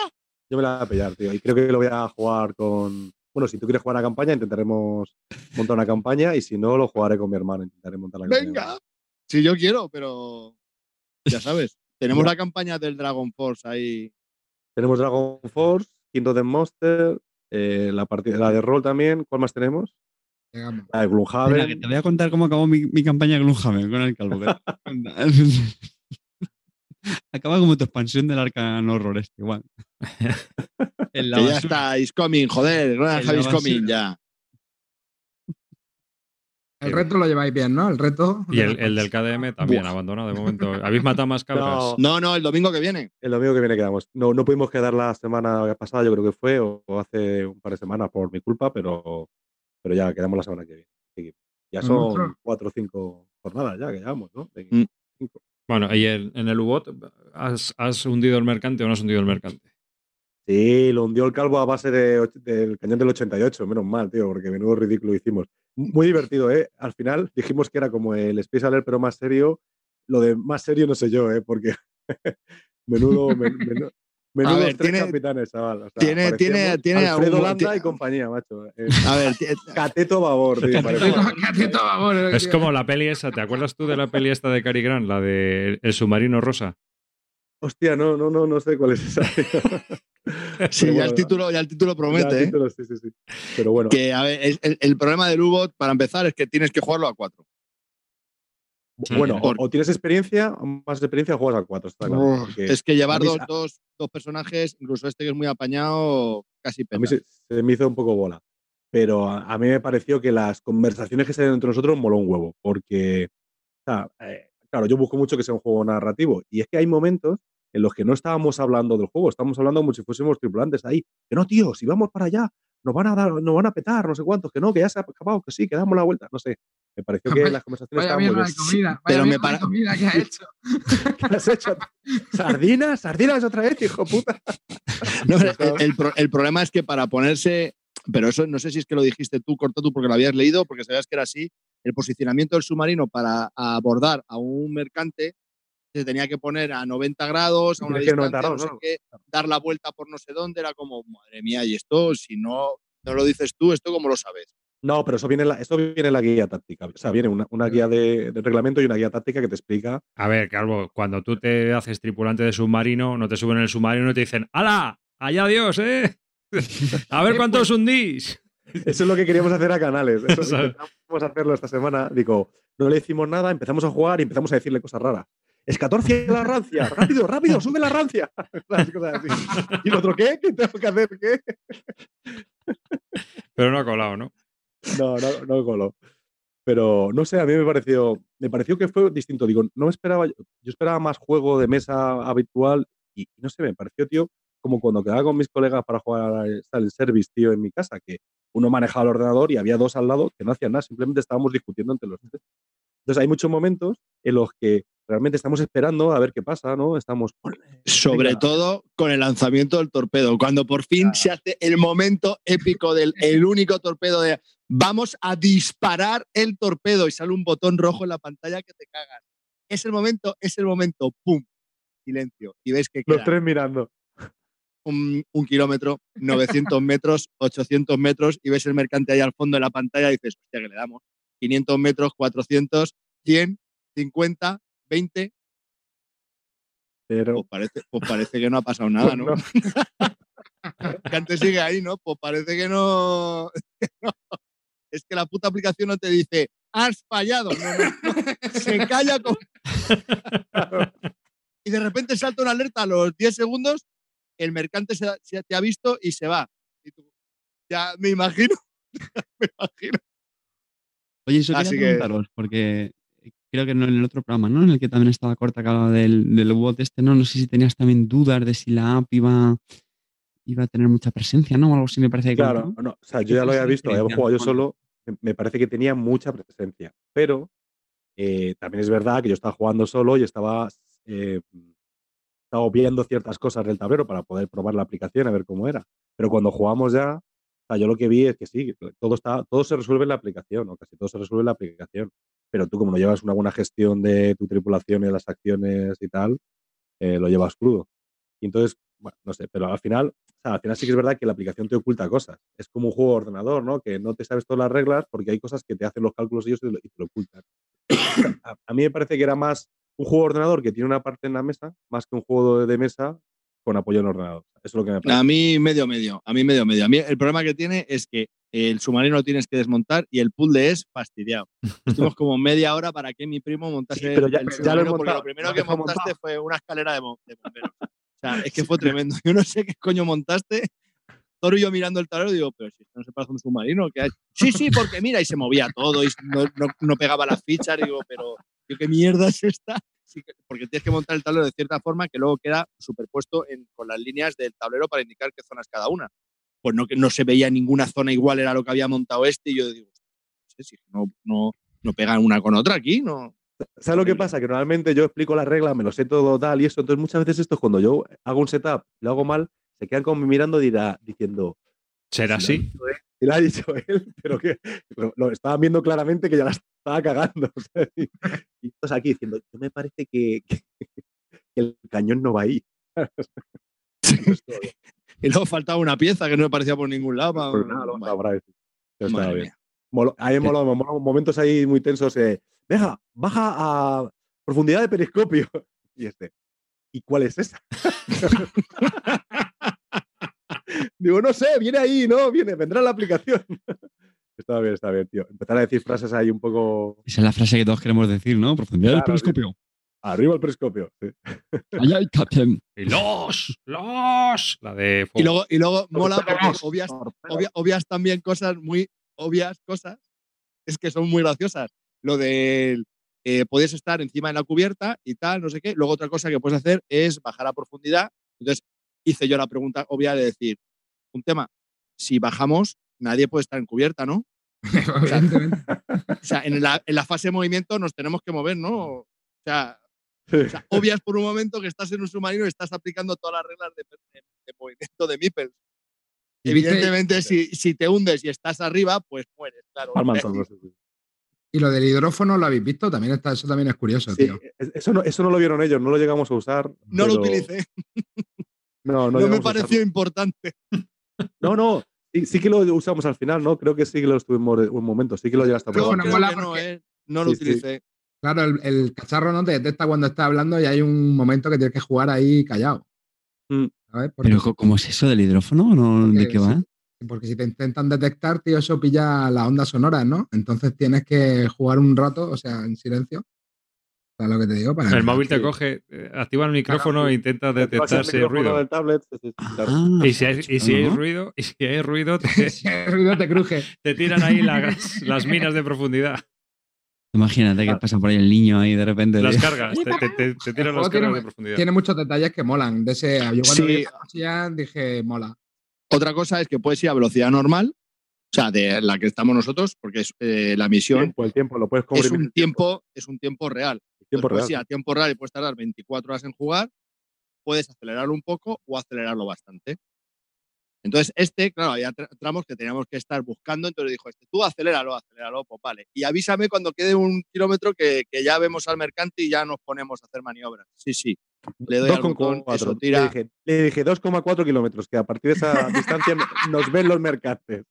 pues cuando Que nos sí, dimos que tal, cuenta, que subimos, pasa para aquí, vete para allá, no sé qué. Oye, ¿cómo va la velocidad? Sí, vamos bien, vamos bien, a dos. Me dijiste como, hostia, páralo, páralo, imbécil. páralo". y claro, así nos, nos Bueno, detectó el mercante. bueno, Frenazo ahí, freno de mano, Pero se juega todo una entonces. ola que hicimos, hay un tsunami para parar el puto submarino. Que se juega todo entonces en tiempo real, por lo que estoy viendo. ¿o no? En tiempo real, pero aceleras. Puedes acelerar el tiempo. Cuando vas viajando de un Sí. cuadrante a otro, le pones tiempo acelerado y va más Claro. rápido, claro. Lo que pasa es que cuando, claro, cuando estás ya al lado de un, de un submarino, de un, vamos, de un mercante o de un enemigo, pues ya vas a tiempo real ahí. Carte, Vale. carta, hay una carta de navegación con cuadraditos pequeños con números. Entonces coges la dirección y dices, bueno, pues vamos a ir en esta dirección y tenemos que pasar por el cuadrante 36 y 42. Vale, Zoro, ¿lo has pillado? 36, 42. Venga, vale, por rumbo tal y cual. Te pones rumbo y el submarino va por la aplicación. Y de repente salta una alerta. ¡Ping! Has llegado al sector 36. Pues, ah, pues muy bien. Pues muy bien. Hasta que, ¡pling! Sector 45. ¿Ha dicho 45? Pero no había mirado para Soria que estábamos para Teruel. ¿Qué rumbo has puesto? Por eso te digo Claro, que al final, Aquí no puedes volver para atrás. Es como, ay, pues nos vamos para allá. Pues nada, a ver qué hay aquí, a ver qué hay aquí en este cuadrante. y aparte de eso, pero las No sé, sal a la superficie que cojo la caña de pescar a ver si pesco unos atunes o algo. Pero las partidas, las partidas que son así un poco en plan campaña Silent Service, que sales y lo que te vayas encontrando. o No, la- no, no, o sea, no, tienes misiones, tienes misiones. Es que nosotros jugamos la de entrenamiento. Y el entrenamiento alrededor del cuadrante inicial hay como cinco o seis cuadrantes y uno tienes mercantes, en otro tienes eh, algunos, unos, alguna escolta, en otro tienes un campo de minas, en otro tienes aviones para practicar todo eso. Sí. Entonces, nosotros íbamos a ir a un sitio donde había un mercante, ah, y aparecimos en otro cuadrante donde teníamos que hacer un, una- un informe del tiempo, yo qué sé. Digo, bueno, pues ya que estamos aquí, ¿sabes? O sea que. Pero yo creo que que es menos gracioso el entrenamiento. El entrenamiento es un poco caótico porque tienes tantas cosas que hacer y yo creo que la- una misión tiene que estar mejor que te dice, no, tienes que ir a tal sitio, tienes tanto tiempo y tienes que llegar allí, cargarte no sé cuántas toneladas y volver. Yo creo que tiene ese más gracia eh, que el entrenamiento. El entrenamiento solo para ver que funciona todo. Mm. Eh, Entonces no hay planificación de acciones como en el Space Alert, ¿no? O sea, es lo que habéis dicho, es todo tiempo real, puedes acelerar el este, pero que no se colocan cartas. No, para- no, no, no. No es, no es programación de Es acciones. todo hablado, ¿no? Entiendo. no es programación, sino que hay un momento dado que decimos, venga, eh, doy el capitán da una orden, entonces tiene que hacer esa orden algún, alguno de los marineros eh, y tienes unas cuantas acciones que puede hacer por turno, tienes que esperar porque tienes que hacer un cambio de turno porque a lo mejor está, tienes agotado a lo- a la tripulación, tienes que optimizar las acciones que haces porque cuanto más eh, hace- eh, órdenes de- das, puede bajar la moral, entonces tienes que optimizarlo también eso. Entonces tienes un juego de optimización por un lado y luego un juego de ordenador de submarinos por otro, que es la aplicación. Pues suena, suena chulísimo. El, el caso es que no os termino de ver del todo entusiasmados, pero no sé, según lo estáis contando, suena muy chulo, tío. Sí, es Porque cierto, pero yo creo más- que fue por la, por la misión Pero- esta que podías hacer de todo. Entonces, como que no te, te ciñes a algo, porque te, te equivocas de cuadrante y en este cuadrante que había que hacer, ah, buscar no sé qué, ah, pues vamos a buscar a. Claro, yo creo que era eso, que fue un poco más. El entrenamiento es un poco soso, porque te viene un, un mercante solo y tienes que intentar hundirlo, no tienes la presión de, a ver, va a venir un- una escolta ni nada. Pero yo creo que sí, o sea, yo no lo, lo pasamos bien. Lo que pasa que sí que es verdad que, que- que yo vi que, que nos hicimos un poco lío con, con todas las acciones que había que hacer y tal, que no, no lo terminamos de disfrutar por eso. Pero porque yo tú que- también llevabas dos roles, ¿no, tío? Es que Sí. eso, claro. Sí, sí sí, me pues es sí me un juego de cuatro, Es juego yo de no lo veo, ¿eh? Sí, Mm. sí, total, total, es que es muy complejo. A mí se me olvidó la parte de, la- de los mecánicos, de las reparaciones y tal. Claro. Las cartas que tiene en las, en las cajas de herramientas se me, se me olvidó utilizarlas siempre. Mezclaba, mezclaba los colores de uno con ¿Ves? otro. Por, por ejemplo, eso es otra de las cosas. Como es una misión inicial, te saltan mensajes continuamente de que se ha roto también. esto, se ha roto lo otro. Entonces tienes que dedicar a toda la tripulación a ir reparando. Pero luego, cuando hay que hacer algo realmente importante, pues la tripulación está cansada, el que tiene que hacer esto no puede porque está en el otro lado del barco, o sea, del submarino. Mm, Pasan te demasiadas cosas en poco tiempo, yo Sí, Se creo. te te olvida pasa- hacer la comida, es que tiene Sí. 50.000 detalles, tío. No, no, eso lo hicimos. El Zoro estaba empeñado. "¿Qui- ¿Puedo hacer la comida ya? Digo, ¿pero para qué? ¿Puedo hacer la comida ya? ya? Y el tío sí- nos hizo un, un bocata de atún, creo que fue. Así. Pero tiene, tiene muchos detalles chulos, tío. Eso de también lo de la máquina Enigma y todo el rollo. ¿Y la Sí. enigma, como lo de la enigma, lo habéis hecho o no? No, Sí, te es- es sí, una es chorradita. una chorradita, pero que es lo que te digo, un detalle que te mandan a lo mejor, venga, un mensaje encriptado, tal, tienes que mirar la fecha del día, entonces metes el código, tal, que es una tontería, no tiene nada de esto, pero son detalles que te ayudan a, Darle ambiente. a meterte en la película, exactamente. Y lo de la carta de navegación mola un montón, ahí con el cartabón ahí midiendo no sé qué para kilógrados. O sea, quiero decir que es un poquito raro, ¿eh? No es tan sencillo todo. No, no, sí, yo creo que es de cuatro y que cada uno se aprenda muy bien el rol que tiene que hacer y a compenetrarse al máximo, pero eso creo que puede ser muy divertido, tío. el juego. O sea, yo jugué, ya te digo, yo jugué solo también la misión inicial y así rápido. eh, pues estamos en la demo y la pinta guapa el juego, a mí me gustó. ¿Y, y la edición qué tal está? Muy bien. Sí, me no, pareció muy guapa. sí. sí. No, no vi ninguna cosa. Podían que- haber hecho la caja un pelín más alta para que cupiese el submarino dividido en tres, pero no. Cabe, No, cabe, ¿eh? Bueno, ya cabe, sí, sí, yo ya le he metido, Calvo. cabe lo en que pasa tres, que, ¿eh? Lo único que tienes que quitar es el cañón, creo, me parece.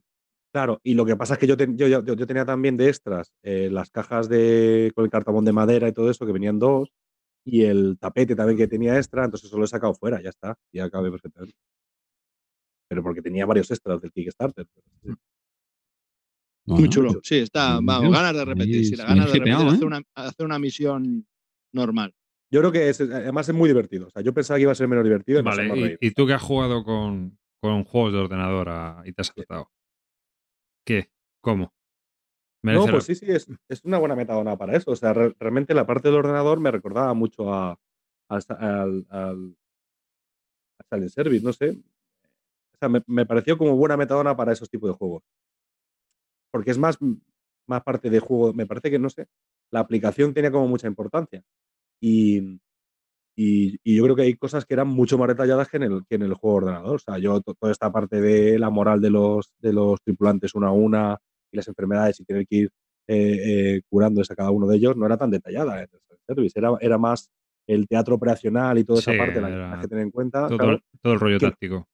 claro, que lo que pasaba dentro del submarino. O sea, dentro del submarino sí que es verdad que tenías, en alguno de los de los que jugamos, sí que había como eh, reparaciones y tenías que ir asignando eh, em, técnicos para reparar partes, pero era como muy abstracto. ¿eh?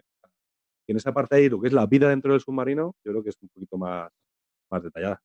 Mira, Carte, para que te hagas una idea, yo llevaba, no sé quién llevaba yo, qué persona Primer era, pero oficial. tenía, primer oficial, y tenía cuatro tripulantes. Todos tenemos cuatro tripulantes. Uno del mío, el mío era el médico, pero además puede tener otra habilidad, que era reparar. Entonces, como no se ponía nadie enfermo porque no saltaba nada, pues había que reparar, no sé qué. Entonces mandé al médico a reparar. ¿Qué pasa? Que una, alguien se puso enfermo, entonces pues tenía que mandar al médico allí, pero estaba reparando en ese momento. Entonces ya tienes esa gestión del el capitán te dice, oye, manda al médico para allá. Y yo, que estaba mirando mi tablero, digo, es que el médico está reparando en el otro lado del submarino, no lo puedo mandar para el otro lado. Pues entonces, claro, que se me muera a mí el mío, digo, ¿yo qué quieres que te diga, tío? El mío está aquí, no puedo salir de la reparación, espera que acabe. Y eso la aplicación lo lleva muy bien porque te va diciendo en tiempo real qué porcentaje de la reparación está hecha. Ujú. ¿sabes? Entonces vas a- puedes acelerar el tiempo para que se repare, pero claro, también se acelera el que está enfermo, que le puede pasar ciertas otras cosas. Entonces, bueno, pues, mm, pues eso está bien. Entonces, vale, ese es el médico. ¿No tenemos otra ayuda? Pues no podemos cambiar. ¿Alguien puede reparar esa parte mientras que el médico no sé qué? El otro. No, Yo tengo estos que están cocinando y no puedo para que esté la comida. Pues esa gestión se está hablando continuamente de, de todo. Pues no sé qué, de repente, ¡pum!, te salta otro mezclado. Si no lo paras y eso va a velocidad rápida, pues van saltando mensajes que no veas y un agobio ahí, entonces a lo mejor en una misión normal eh, no pasan tantas cosas. No lo sí, sé. sobre, sobre todo porque tra- la travesía entre donde empiezas y el siguiente sitio pasa tiempo, pasa tiempo. Sin embargo, es que en el entrenamiento no pasan ni dos horas. Entonces es que empiezas a hacer cosas, empiezas a hacer reparaciones, llegas al sitio eh, en dos horas, no hay un cambio de, de guardia. Luego vas a otro lado, otras dos horas, todavía no ha habido un cambio de guardia. ¿sabes? Está demasiado condensado todo en el entrenamiento, pero normalmente pues sí que tendrás un poco de tiempo. Venga, que tenemos como ocho horas hasta llegar allí, pues venga, vamos a hacer algunas cosas y luego habrá un cambio de guardia. no sé. Ah, Ahora que hablas de tiempo, ¿cuánto duró la partida? Duró tres horas, ¿no? ¡Tres horas! Vamos con, con explicación. Tres horas. Pero yo creo que por la, es que la explicación, a ver, la explicación se lleva tiempo, ¿eh, bro? Que tienes que explicar cuatro roles distintos. Yo creo que ya sabiendo jugar, no debe de tardar. Bueno, Y- ojo, espera. no otra sé si lo duda. tengo apuntado. Otra Por lo duda. menos la misión cero. Y esto. Voy a mirar el tiempo exacto. eh, cuando No controles. Cuando, cuando el grupo controla el juego, ¿tú crees que la rejugabilidad se puede ver comprometida? Porque una vez que ya sabes jugar y todo el mundo está coordinado y todo el mundo sabe lo que tiene que hacer, Hombre, Dos, supongo- hor- dos horas de partida, dos horas. se lo pueden ajustar con la, con la IA. Es que es la historia. Te pueden Claro. meter cosillas con la IA y putearte vivo. Sí, de hecho, de hecho eh, nosotros jugamos al nivel fácil, pero el nivel difícil, por ejemplo, tiene una cosa muy chula y es que no te dicen ni la dirección de los cargueros y de los, de los barcos que ves, ni el tipo. Entonces tienes una hoja de referencia donde tienes que ver qué tipo Oh, de eso barco es- es y eso hacia dónde está mirando. O sea, dices, hostia, tiene el perfil 135 grados, yo creo. ¿Sabes? Claro. Te van poniendo cosas más complicadas. Y luego ya te digo, la IA hace que tenga, que puedes tener, como te controla toda la aplicación, lo que va pasando, eh, más variabilidad. Pero tampoco creo que sea un juego que yo vaya a jugar 30 partidas. No, jugaré de vez en cuando, jugaré, me jugaré 5 o 6 partidas y, y tengo suerte, pues más. Pero bueno, no sé, tampoco espero jugarme una campaña entera. Ah, bueno, todo es cuestión de ver cómo, cómo evoluciona, ¿no? Si sigue siendo divertido, pues. Mm. Y el- no, te- luego también se puede cambiar de rol. tengo, O sea, tengo lo- otra. los roles. ¿Tenéis otro juego aquí? Bueno, que cuenta tú amarillo el tuyo primero, si quieres, ese que Bueno, querías pues ya- algo comentar, y luego volvemos con ellos. Esto nada, era por comentar alguno. Estuve jugando a Penny Press, ¿vale? Que no sé si alguien lo habrá jugado de aquí. Yo lo tengo dos de ellos. ¿Tú los tienes? Sí. ¿Cómo dos de ellos? Penny, Penny Papers. No, no, no, no, no, Penny Press. Es que me he equivocado. Penny Press es otro. Este territorio gaceto, ¿eh? que lo leí en su blog, ¿vale? Y es un juego de eh, ir eh, ganando mayorías, ¿no? En unos tracks para, bueno, somos como periódicos, ¿vale? Y vamos a tener reporteros que vamos a enviar a cubrir diferentes noticias y, eh, bueno, pues vamos a tener que ir cogiendo esas noticias si tenemos la mayoría y vamos a montar una portada de periódico y en función de esa portada de periódico pues ganaremos pasta, ¿vale? Y unos puntos que se dan al final de la partida. Bueno, el juego es, eh, bueno, una colocación de trabajadores. Eh, tiene una parte así un poco graciosa donde puedes ganar las pujas eh, empatando o teniendo la mayoría, pero las ganas también con los empates.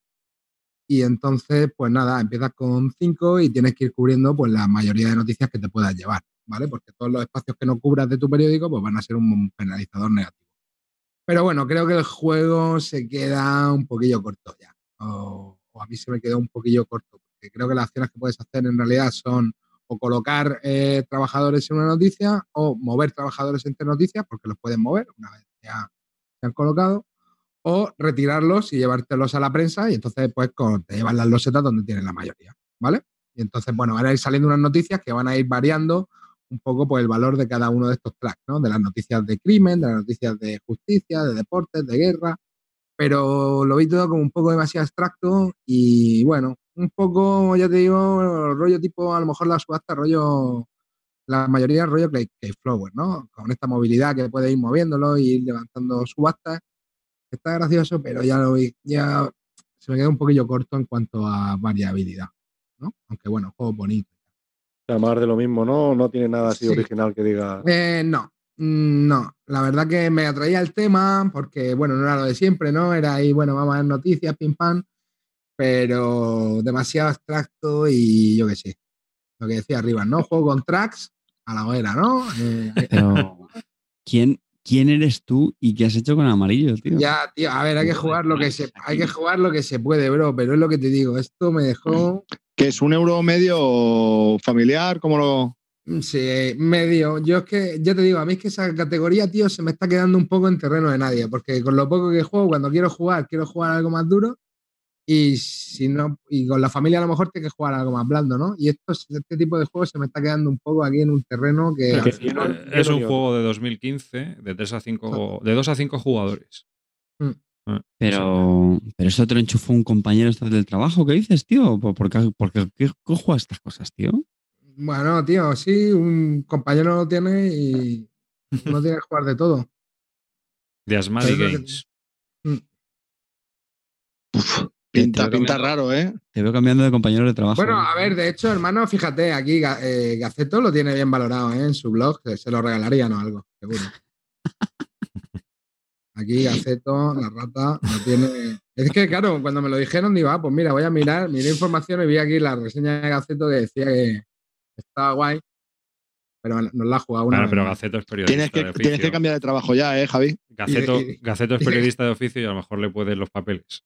¿no? Por decirlo Claro, de alguna manera. No, de hecho, de hecho, claro, sí, dice que le, que le mola mucho eso, ¿no? La- el rollo tema. Es que el rollo del tema, a mí el tema es atractivo, ¿sabes lo que te digo? Porque sí que no es lo que te decía antes, ¿no? Ni Bárbaro, no, ni Dungeon, Ni ni. el renacimiento. Entonces, Renacimiento. como ha dicho Carte, ¿tú cambiarías de grupo? No, no, es lo que te digo, no, porque al final, a ver, si en mi grupo, al- en ese Es- grupo al final acabamos mucho, mucho jugando lo que, lo que llevo yo. ¿Sabes lo que te digo? De hecho. Pues sí, sí, así igual cambiar de podcast, ¿eh, amarillo? Yo lo, que, yo lo que sí que he leído ahí que había gente que le criticaba que necesitaba desarrollo, digo. pues, no sé. Sea, Es que lo que te digo, lo vi muy plano de opciones, tío. Al final, no sé, lo vi como muy, muy poca variabilidad. O sea, lo que te digo, porque tampoco tienen una mano de cartas que hagan nada ni nada. Simplemente intentar robar tracks. Me da la sensación de que todos estos juegos que hay tan parecidos de colocación de trabajadores o de mayorías, te tienes que comprar el que el, que el tema te mole mucho. Si tú eres un periodista y te llama mucho la atención, pues mira, te compras este.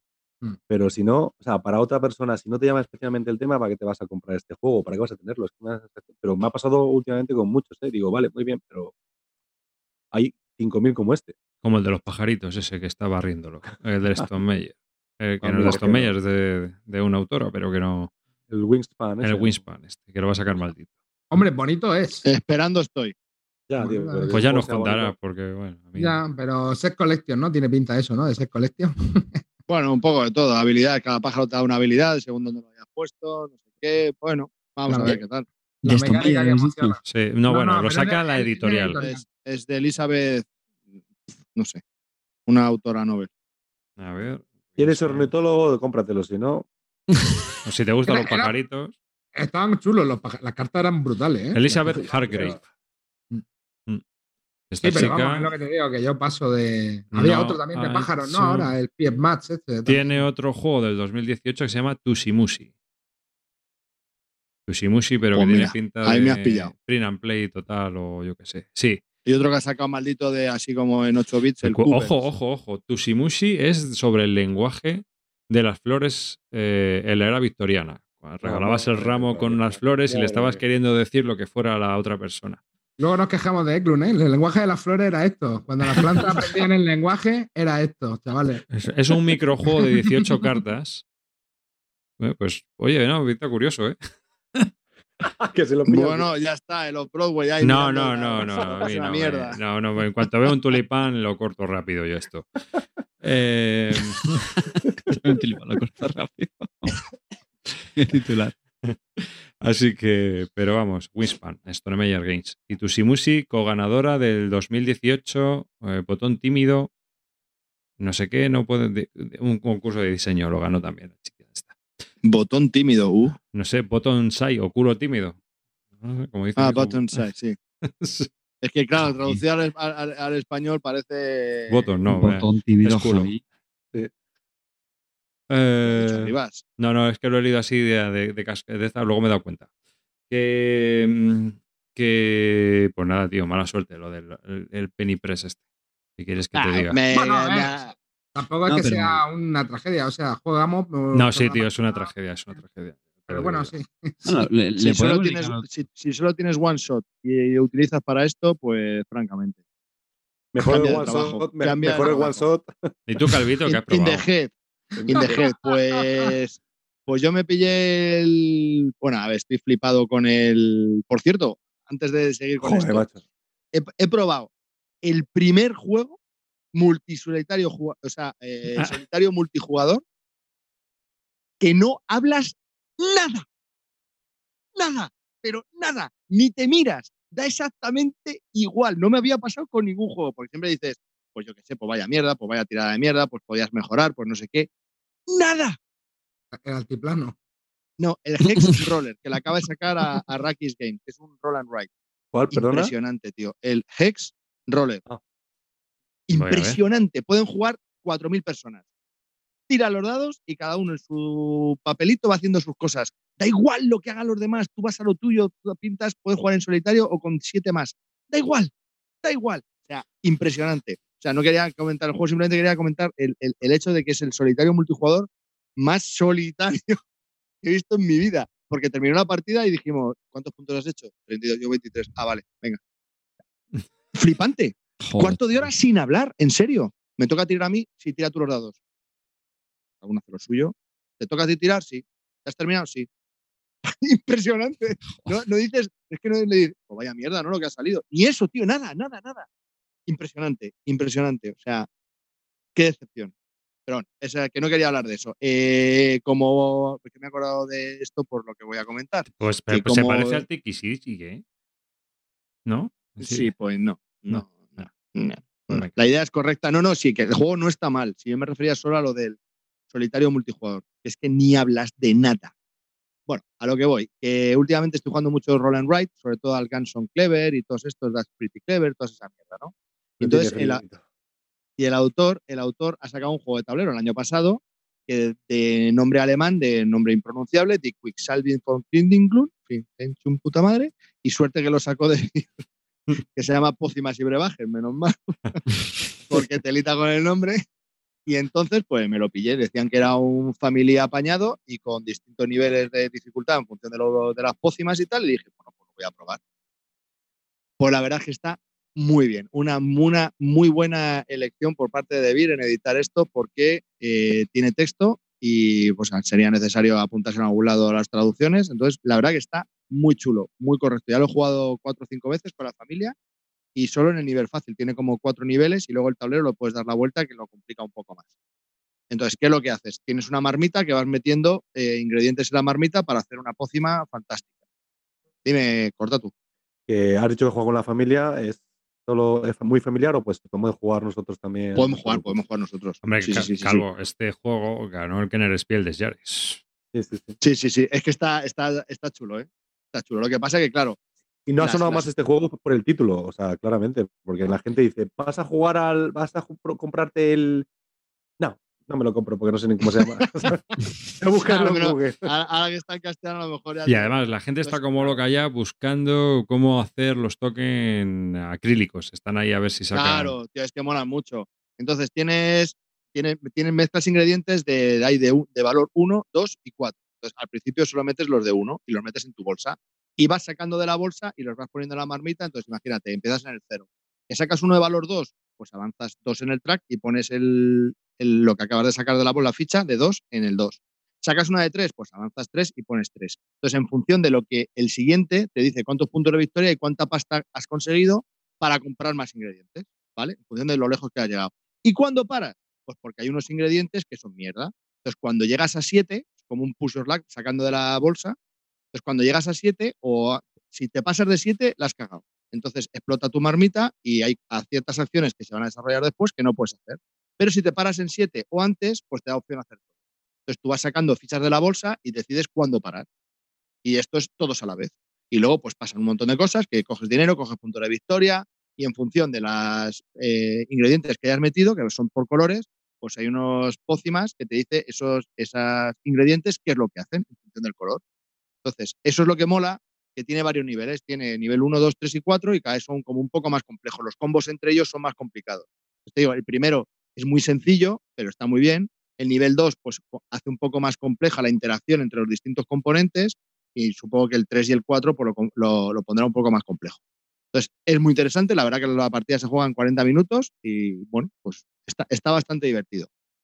Problema. Tiene un sistema de compensación que mi mujer, que tampoco es que juegue mucho a este tipo de, juegos, hasta ella dijo, ¿y esta mierda?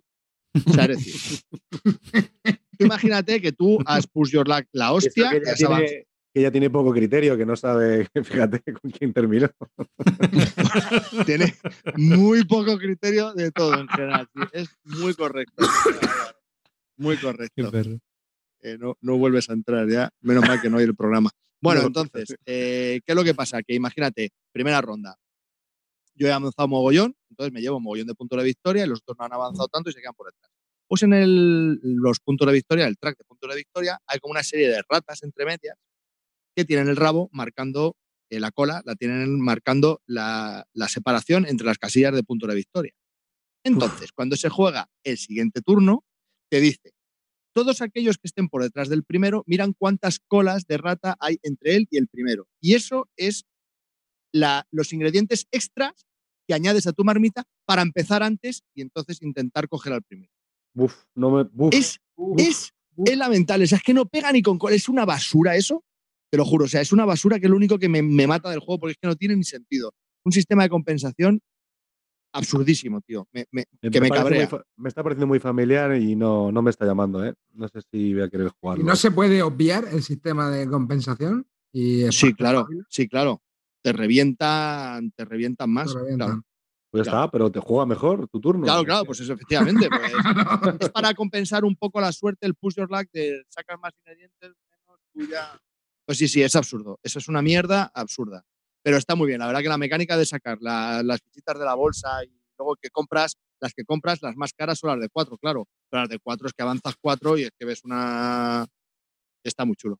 La verdad que, que mola. Dice, tiene, tiene, cositas que, que, molan bastante. Nos dice Lep en el chat que sí, que las siete y media vitaminada.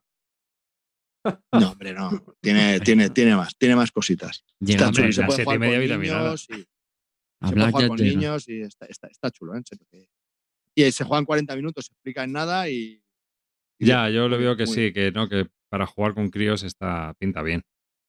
Vamos, no, la niña eh, me ha encantado, tiene 10 años y juega, vamos, perfecto, ¿eh? Claro. Sí, pero yo no, no, lo veo para jugones, tío, no sé. Hombre, pues, no, no, sé, depende de las pócimas. Las pócimas de cuarto nivel, a lo mejor la interacción es brutal y hay que pensar un montón, no lo sé. Bueno, no sé. De todas maneras, los juegos que saca este tío, que ha sido así sus primeros dos años, así, y ha sacado seis juegos, es que dos o tres están muy chulos, ¿eh? Este yo no lo he probado todavía, pero bueno. Y acaba de sacar uno, el de- otro de nombre impronunciable, desde que se ve en la portada así como una cantina eh, medieval, o no sé qué. De Tiefentalden del Halden, también un nombre rarísimo, que es de dados, de gestión de dados, con tablero y personajes. Vamos, va a caer seguro. Encima No, es independiente del idioma. El Tito está on fire, ¿eh? Porque este también es el del The Mind, ¿no? No el, Sí. no el del The Mind, es el mismo, ¿no? El del The Mind, el de Ganson Clever, el de este, ¿no? Mm. Pues, Sí, sí, sí, sí. Bueno, yo le Esto, podría bueno. dar un, un, un tiento porque son 40 minutos, pero no creo que sea. A mí me ha picado el gusanillo, Calvo. Que no está mal, en serio, ¿eh? que, que- que te pasas un rato sacando de la bolsa y cuando ves que el otro está en 7 dices, venga, saca Ya, ya. otra, saca otra, desgraciado. Eso es lo que más me llama la atención, porque a mí el Push Your Luck no es divertido. Te ríes bastante, es, Sí. es bastante divertido, pero. No sé. Bueno. No, la ver verdad es que es un tío que, eh, para. Curioso en cuanto a los juegos que está proponiendo y eso, la verdad. Pero independientemente de que te guste, la- le- te guste el tema, la- la- como mecánica está muy bien. Ha integrado muy bien el sacar cositas de la bolsa, las interacciones con las fichas de colores que tienen entre ellas mismas, que haya puesto varios niveles de dificultad, que el tablero le puedas dar la vuelta y tengas una doble opción en vez de siempre de avanzar eh, el inicio de la marmita, el inicio de la pócima, que lo puedas avanzar en otro track que te da también un punto de victoria, que tengas esa decisión. O sea, tiene, te viene con opciones que están chulos. Tiene una expansión que ha sacado este año, que no sé ni de qué va, pero bueno, que, y es muy expandible porque puede ir haciendo más pócimas que convienen entre ellas compliquen mucho más el juego. A mí me ha parecido que es un juego muy correcto, mm, algo, algo distinto y, y muy bien, Mm. muy bien. La verdad Yo que creo- estoy muy yo- contento. Pero yo estoy de acuerdo con Álvaro. Creo que es un juego más para familia, aunque haya Sí, ganado sí, que en el Spiel de. Yares. Independientemente de cuando pruebe el cuarto nivel, ya os diré. Porque tú, Álvaro, ¿qué Pero- estabas pensando? ¿En pillar algo en plan ligero para jugar con, con los colegas o algo así?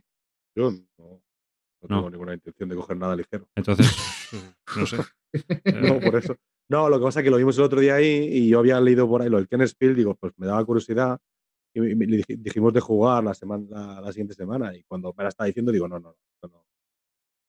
Es demasiado light, yo creo. Yo, yo creo que Álvaro lo dice porque, hombre, hay, hay juegos familiares que, que tienen esa suficiente Sí. chicha que nos atrae. Por ejemplo, que corrígeme, ¿no? A ti te gusta mucho el, el Imhotep, ¿no? Sí, me parece un juegazo, claro. Pues un poco no, así en esa línea, ¿no? Yo que Claro. poco las Claro que sí, expectativas sí, que aunque sea ligero, eh, te- tenga pues tensión y decisiones y que, ¿no? ¿Te refieres a eso? No. No, es que un Ticket to Ride a mí me parece también buenísimo un juego. O sea, Claro. Ticket to Ride es un pepino. claro. Nah, el tema es que este juego es distinto. Me parece que es distinto y está bien hecho. Y se puede jugar, es muy jugable y muy rejugable. A eso me refiero. Que es- Y que mucho rejugable. Pues bien, pues. No. Bueno, yo si queréis os cuento uno que he probado, que ha salido el Kickstarter Starter hace poco, que no sé si lo conoceréis, Tokyo Metro.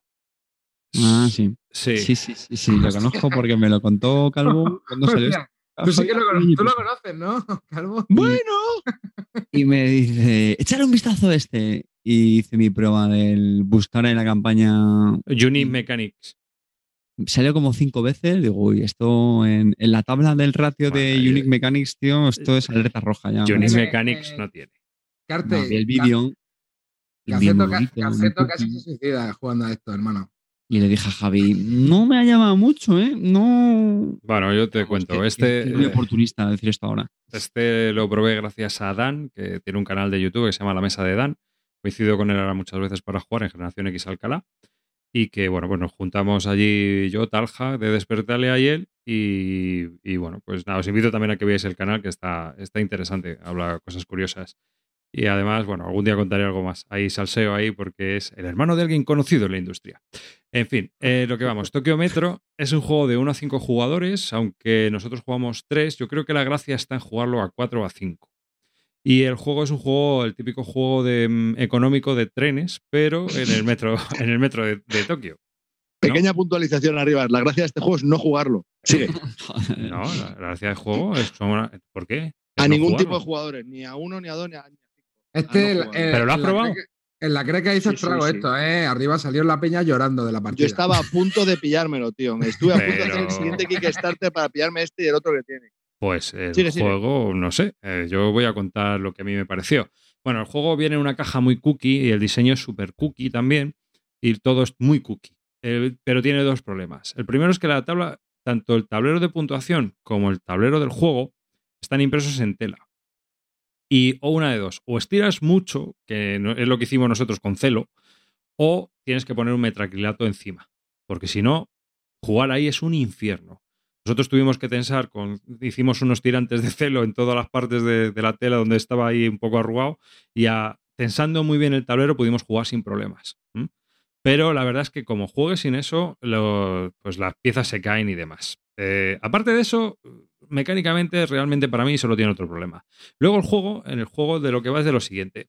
Es el plano del metro de Tokio y tú tienes eh, una, un, un personaje. Ese personaje se puede mover por las estaciones andando, podéis incluso adquirir una bicicleta o montarte en un tren de los que vayan a, pasar luego. Y es un juego de colocación de trabajadores. Empiezas con tres discos y salen unas cartas que te van diciendo las acciones que puedes hacer en el tablero eh, o las acciones que puedes realizar. Entonces hay cartas que tienen la opción de eh, comprar una estación. Y si estás al lado de, si tu personaje, tu fichita de, de jugador está al lado de una estación, pues puedes comprar una estación por el precio que viene indicado en la carta. O puedes comprar una acción de una compañía de una línea de metro. Aquí compras las líneas. mm, Digamos, pues compras la amarilla, o compras la C, compras la Y, compras la N, o compras la H. Dependiendo de dónde esté tu personaje y en qué estación estés, te va a interesar una cosa u otra. Una vez que has hecho eso, o sea, eh, todas las acciones van así, o adquirir un nuevo trabajador, o todo, todo se va, va saliendo en las cartas. Y esas cartas, cada ronda, desaparecen las de abajo y vuelven a salir unas por encima. Así que en las siete rondas que dura el juego, las acciones van cambiando y se van intercambiando. Incluso hay una acción que lo que te permite es jugar, eh, co- coger una carta de las que ya se han descartado para ponértela como acción personal tuya propia. Dicho esto, de lo que se trata es de conseguir más pasta que los demás. Y para ello tienes que comprar acciones y mediante eh, una vez que has comprado una acción de un tren o has hecho una acción especial que arranca un tren, el tren se coloca sobre el tablero y va avanzando al final de cada ronda eh, cinco casillas. Y si le subes la velocidad, o seis o siete, que es otra acción posible. Entonces, cada vez que pasa por una estación de un jugador, si tiene acciones, sube su cotización. Y si no tiene acciones, sube su cotización un poquito y reparte como pasta. ¿De acuerdo? Tú no ganas dinero con eso. Tienes que ir adquiriendo también. La única manera de, adquirir pasta es que eh, adquieras estaciones en trenes donde no tienes acciones, para que cuando pasen te den dinero. Pero no te dan, no, te- suben la cotización de las acciones de, de la compañía que tú tienes eh, eh, asignada, por decirlo de alguna manera. Si tú tienes la roja y pasa por tu estación, sube la cotización de la roja, pero a ti no te da pasta. En cambio, si, si también pasa la amarilla y no tienes acciones de la amarilla, cada vez que pase el tren por tu estación, te va a soltar, te va a soltar viruta. Y tú cuando pasa un tren, te puedes subir en el tren e ir a otra parte de la estación. De lo que se trata es de intentar conseguir eh, las correspondencias donde se juntan las distintas líneas, pues donde pasen muchos trenes para intentar subir las cotizaciones de las acciones que tú has comprado y que te den pasta las acciones de los trenes que no has comprado. Aparte de eso, también puedes hacer otro tipo de inversiones, préstamos y tal. En general, el juego está muy entretenido y está muy chulo. Eh, vas ahí haciendo tus cositas y es muy rápido. La única pega que yo le veo es que el mantenimiento es enorme. Infernal. Llega la fase de que se empiezan a mover los trenes y empiezas la línea C y se mueve la línea C. Esta te da tanto, esto sube tanto la cotización, ahora la N y son 11 o 12 líneas. Entonces, Más, más, son más, son más. son un porrón. Son un huevo. Son un huevo. Entonces, todas esas líneas hay que hacerlas.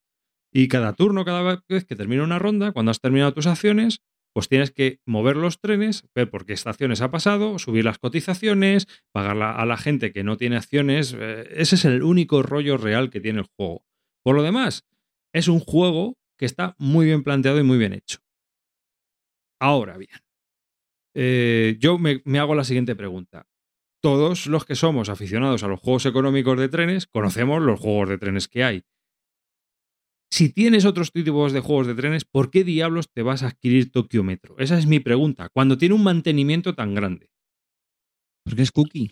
Pero espera, en una caja que es así Sí, y cuesta 70 pavos. eso ya no sé lo que cuesta, ¿no? Es, es demencial, de verdad, es demencial. Es que lo que has dicho tú es exactamente lo que me pasa con este juego. Tiene ideas muy buenas, lo de la selección de acciones con las cartas que van bajando, que se van quedando soletas, van saliendo cuartas, que mejora las acciones que había existentes, hay que pagar más, los préstamos, las estaciones. Sí, pero es que el mantenimiento es tan infernal. Las tres primeras rondas está hasta divertido. pero de la cuarta a la séptima ronda te quieres pegar un tiro y quieres que eso acabe. Hicimos la regla CARTE, que es no puedes tener más de dos compañías para que no floten más empresas y esto se eternice. O sea, qué puta mierda de, de- de- oh, qué pérdida de tiempo, de verdad. Y yo O me lo sea, quería que- pillar. El tablero de tela esperar- no se estira para nada, tienes que poner los tokens que son minúsculos y se van moviendo en minicentímetros. Minicentímetros, ¿eh? Ojo, cuidado. sí, Sí, sí, sí. Palabra nueva. Mini centímetros, Mini. porque es incluso más pequeño que el centímetro y algo más grande que el milímetro. ¿eh? ¿Listos? Pues hay, en un mini centímetro se mueven fichas muy pequeñas con las dobleces de la tela que se caen, se mueven, se. Dios, impresionante, impresionante. Y no has contado al final. Cuando se acaba por fin ya, después de una hora y pico, hay que repartir los dividendos en función de las acciones que había de la gente Claro. la primera se divide, luego la siguiente se en Eso función es de muy bueno, fácil. bueno, viene- bueno, bueno. Eso viene en la tabla. Eso si te lías es porque no, no hemos jugado más. Pero Sí, realmente sí. Ah, es, y es las muy reglas, sencillo. ¿estás seguro que lo has jugado bien? Porque las reglas son Es que son muy pequeñas, son cortas, tío. Si en un plis me las leí yo también. Porque había algunas no, dudas no y tienen tal. mucho sentido. Dudas hay mil. No, no, No sé. sé, no. no- Nosotros tuvimos alguna duda, pero viendo cómo funcionaba la cosa, lo resolvimos bastante bien. No, yo, eh, a mí me dio la impresión de que jugamos bien, pero eso no quita que el mantenimiento del juego sea un chochamen. Sí, sí, telita, telita. Carte. Calvo, que no me aclaro, tío. ¿Me lo compro o no me lo compro? No. Espérate, Si quieres tener un juego cookie al lado de tu arcoiris maripilis, pues bien. Si no, Me espero la edición española entonces. No, espérate la edición digital, que te haga el mantenimiento el de ella sola. Cuando salga para, Claro. para el tablet. Claro, al- a- eh, Corta lo, ha- lo ha clavado muy bien. Esto es un juego para jugar en, listo. en tablet, tío. grupo. Se tiene que notar. No, es verdad, es que, es que, tío, tienes que mover todos los trenes para un lado, luego para el otro. Si le has subido de velocidad, te tienes que acordar de que tiene la velocidad subida. Entonces va, pasa por tres estaciones, dos son tuyas que no tienes acciones, te tengo que dar 400, espera que ahora tengo que subir 500 la cotización, lo que dices de las líneas, eso sí es cierto. Subir la cotización de, de cada una de las ah, compañías es un cisco. ¿Te has pasado? ¿No te has pasado? Se ha torcido el barquito ese que trae o el vagón de tren y eh, ya no sabes si 4.600 o 4.700. ¿Dónde estaba esto? ¿Qué más da? Ponlo ahí. Hombre, pues, como, juego de tablet no suena mal, ¿eh? En No, no, realidad, no, o sea, que claro. Todo eso implementado suena de puta madre. Luego que sea farragoso porque el mantenimiento es una mierda, pues la verdad que mata el juego. Pero lo que estáis contando tenía hasta buena pinta. Sí, sí, no, si pinta buena tiene y en mesa mola, pero con la tela esa, tío, de verdad. Y Mm. luego el movimiento de los trenes es infernal. No, me- dicen en el chat que si apliqué home rules de los 80. Yo no lo expliqué, yo no, no. Yo solo, yo solo no expliqué nada ni, ni fui yo el que contó las reglas, ¿eh? Estaban Hombre, bien que- contadas que- por Dan. que- que- hombre, que Calvo coincide con, con algunas cosas. O sea, que yo creo que, hombre. está claro que esto es un mierdón como la Copa No, está muy bien, ¿no? o sea, no, está bien, muy, está bien cotizado. No, juego, o tiene, sea, tiene, está- tiene cosas, tiene cosas buena buenas, opinión, tiene ideas buenas, buenas, eh, tiene ideas buenas. Tiene unique mechanics, sí. Pero bueno, no. No. Pero. De hecho, yo me iba a meter en el segundo Kickstarter, que tenía otro de, de- muy económico de, de peces. Me iba a comprar este y el de los peces. Y probé este y dije, venga, hasta luego. Ah, que majo. tú, tú sí que lo has jugado al final también. Pensaba que no, que solo. sí, había- sí. por lo que estabas diciendo, o sea, que, que sí que lo habías jugado, pero no sé. Sí, que- sí, sí, sí. Y a y- 5 me parece que lo jugué. Y De ahí no salió nadie contento, ¿eh? Mm, Ya, pero si te digo que la, la- la historia de esto es que te juntas con cuatro o cinco acciones de compañías y Es ahí que- ya. No, pero es que a lo mejor es lo que dices tú arriba. Igual a 3 mola y a 5 tiene que ser ya Pues yo infinito. pensé que a 3 se- mira, a 3 se me quedó un poco descafeinado. Porque claro, no hay tampoco mucha competición por las acciones. pues Siempre a tienes algo 5 que tiene hacer. mucha cafeína. olvídate, olvídate, que es no apto para celíaco. Te lo digo porque, porque a mí a, a 3 me pareció que, oye, pues da igual, te quitan una acción, da igual, tienes otra. O sea, es que tampoco. Y a 5 igual, porque hay más cartas, Ah. más, hay más op- es, es igual. Da igual, no te pisas ninguna acción. Ah, que no, pues cojo otra cosa. Es que da igual, da igual, da igual. Sí, algo puedes hacer. Esa es otra cosa, esa es otra cosa que tampoco me gustó, que no tienes, o sea, que realmente tienes muchas cartas y puedes hacer muchas cosas. O sea, sí, que en vez de costar de 400 te cuesta 600, pero la lo puedes pagar, lo pagas y lo haces. No es, no es ninguna, no, no es ningún trauma. O sea, no sientes que el juego te esté apretando tampoco, ¿no? Mira, pues por ejemplo, eh, con el rollo de los préstamos, que sí que son pocos, y entonces eh, ahí sí que había competición por ser el primero para pillar préstamos, y con alguna cosa más, con los que te dan también trabajadores, pero realmente con el resto de las cosas, poner estaciones, comprar acciones y las cosas más normales, las acciones más nor- había de sobra, no. Nadie, nadie se iba a quedar sin eso. Nadie se iba a quedar sin construir una estación. Era muy raro. O sea que, por lo demás, pues sí, el jueguecillo, pues está curioso, está curioso. Y luego igual, el grid ese que tiene para moverte, eh, había, ahí sí que hubo muchas dudas, ahora que estoy viendo la foto aquí, eh, que, que- pero tu personaje dónde está, al lado de esta estación adyacente o está un poco más abajo y no... o sea, eh, había cosas ahí que no, el tablero le falta... Claro, es que si el tablero hubiese de sido verdad. de cartulina o lo que sea, entonces no cabría la caja cookie. Y entonces te tenía que haber sido una caja más grande y en vez de 70 euros te tenía que haber cobrado 100 por la misma mierda en cartulina. No, no, no. Dedo para abajo, total, vamos. Pero total. No, no. No pasa el corte, vamos, ni de cachondeo. Hombre, yo con una partida no te puedo decir dedo para abajo, pero sí que, pues eso, que creo que hay juegos económicos y de trenes mucho mejores que este. ¿Para qué nos vamos a engañar? Aunque no tengan esta estética tan cookie y tan japonesa y tan guay, pero es lo que hay. Así que, Carte, tío, cuéntanos tú algo del Space Core, a ver si levantas esto. Joder, macho, me, me habéis quitado la ilusión, tío. Las De- expectativas que tenía yo con el Tokyo Metro Train este del oeste. Unit Mechanics. Pues el Space Core, cómo me alegro de que esté aquí nuestro amigo Cortatu, que también lo jugó en, en esa partida, porque seguro que me va a corregir en, en un montón de cosas que cuente de, de este juego. Eh, que por cierto vuelvo a darle las gracias porque lo explicó él y ya sabéis que es uno de... es- bueno, uno no, para mí es el... el, el Él, tío que- él. El tío que mejor explica los juegos en este mundillo, para mí es Álvaro Cortatu, lo sepáis. Bueno, vamos al tomate.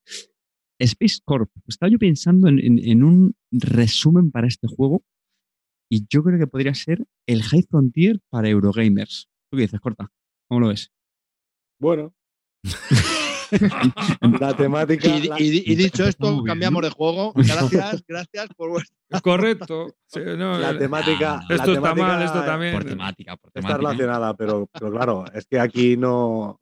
La parte técnica no tiene nada que ver. No, el juego, no no sé. sé, pero bueno. A Es ver. una carrera, es, es más carrera que el High Frontier. No sé. Sí, bueno, pero el también tiene su puntito de carrera, ¿eh? Para llegar a Sí. sitios. Pero bueno, a ver, eh, comparte la temática, es decir, es un juego de exploración en, en el espacio. Exoglobalización, ¿no? Exactamente, O exoindustrialización. Y, pero bueno, fuera de coña, tiene algunos, eh, algunas cosas que en común, ¿no? Pues el tema de Sí, la sí. exploración, el, el tema de construir las bases, construir industria, descubrir. Y bueno, ya, pero ya está, ¿vale? Realmente ya está. Mecánicamente es muy diferente. Mecánicamente eh, es un juego de tablero. Además tiene una peculiaridad, para empezar ya, eh, bueno, pues bastante original, que también es una pega, en mi opinión. Es que el juego tú lo puedes jugar en, en tres, en tres etapas, tres fases, pues según vas explorando de, de mayor cercanía a la Tierra, ¿no? A, a allá donde el viento da la vuelta. Eh, digo que es una pega porque, claro, juegas una fase, a lo mejor dura como una hora más o menos, ¿no? Su- Supongo que cuando ya sabes jugar durará menos, La primera 40 minutos nos duró a nosotros. La luego- hora y algo. ¿Y, ¿Y por qué es una pega? Pues claro, cuando acabas esa primera fase, pues es limpiar tablero, darle la vuelta, o coges el otro tablero, tienes que cambiar cartas, porque ahora hablaremos también de las cartas, que es la mecánica principal del juego. Juego realmente podría decirse que es, un, es una construcción de mazos, ¿no? Un deck building, pero con, con tablero, donde tenemos unas navecitas donde vamos a. Pues una componente de construcción de mazo. Sí, pero muy pequeña. Más gestión de la mano, ¿no? Bueno, que- pero tú vas comprando cartas en el, en el turno con, con bastante frecuencia. Menos mal que ha venido que corta. Y. No, hombre. Construcción de mazo, lo, que, lo que le gusta la construcción de mazo, que no, no se espera en construcción de mazo aquí, no, esto no. Mm, no no, es el mayor peso, no es el mayor peso de- del juego, pero bueno, pero si es, la- si es la- realmente es la mecánica principal, ¿vale? Juegas, juegas cartas y las cartas, pues eh, cada una pues tiene una, bueno, las cartas, eh, las cartas tienen diferentes acciones, puede haber una carta de comunicación o, o que tenga varias, pues son mover la nave espacial, explorar, construir naves, luego tiene también como unos tracks de, de tecnología, ¿vale? Pues las, y te dan eh, bonificaciones, hay cartas de un solo uso, que bueno, que le dan cierto toque diferente a estas, a estas acciones. Y, y bueno, pues puedes bajar todas las cartas de un mismo tipo y ejecutas esa, esa acción. Entonces es un juego donde el posicionamiento en el tablero, bueno, pues es, es importante lo que ha hecho Cortal. Es una carrera muchas veces por llegar a los sitios.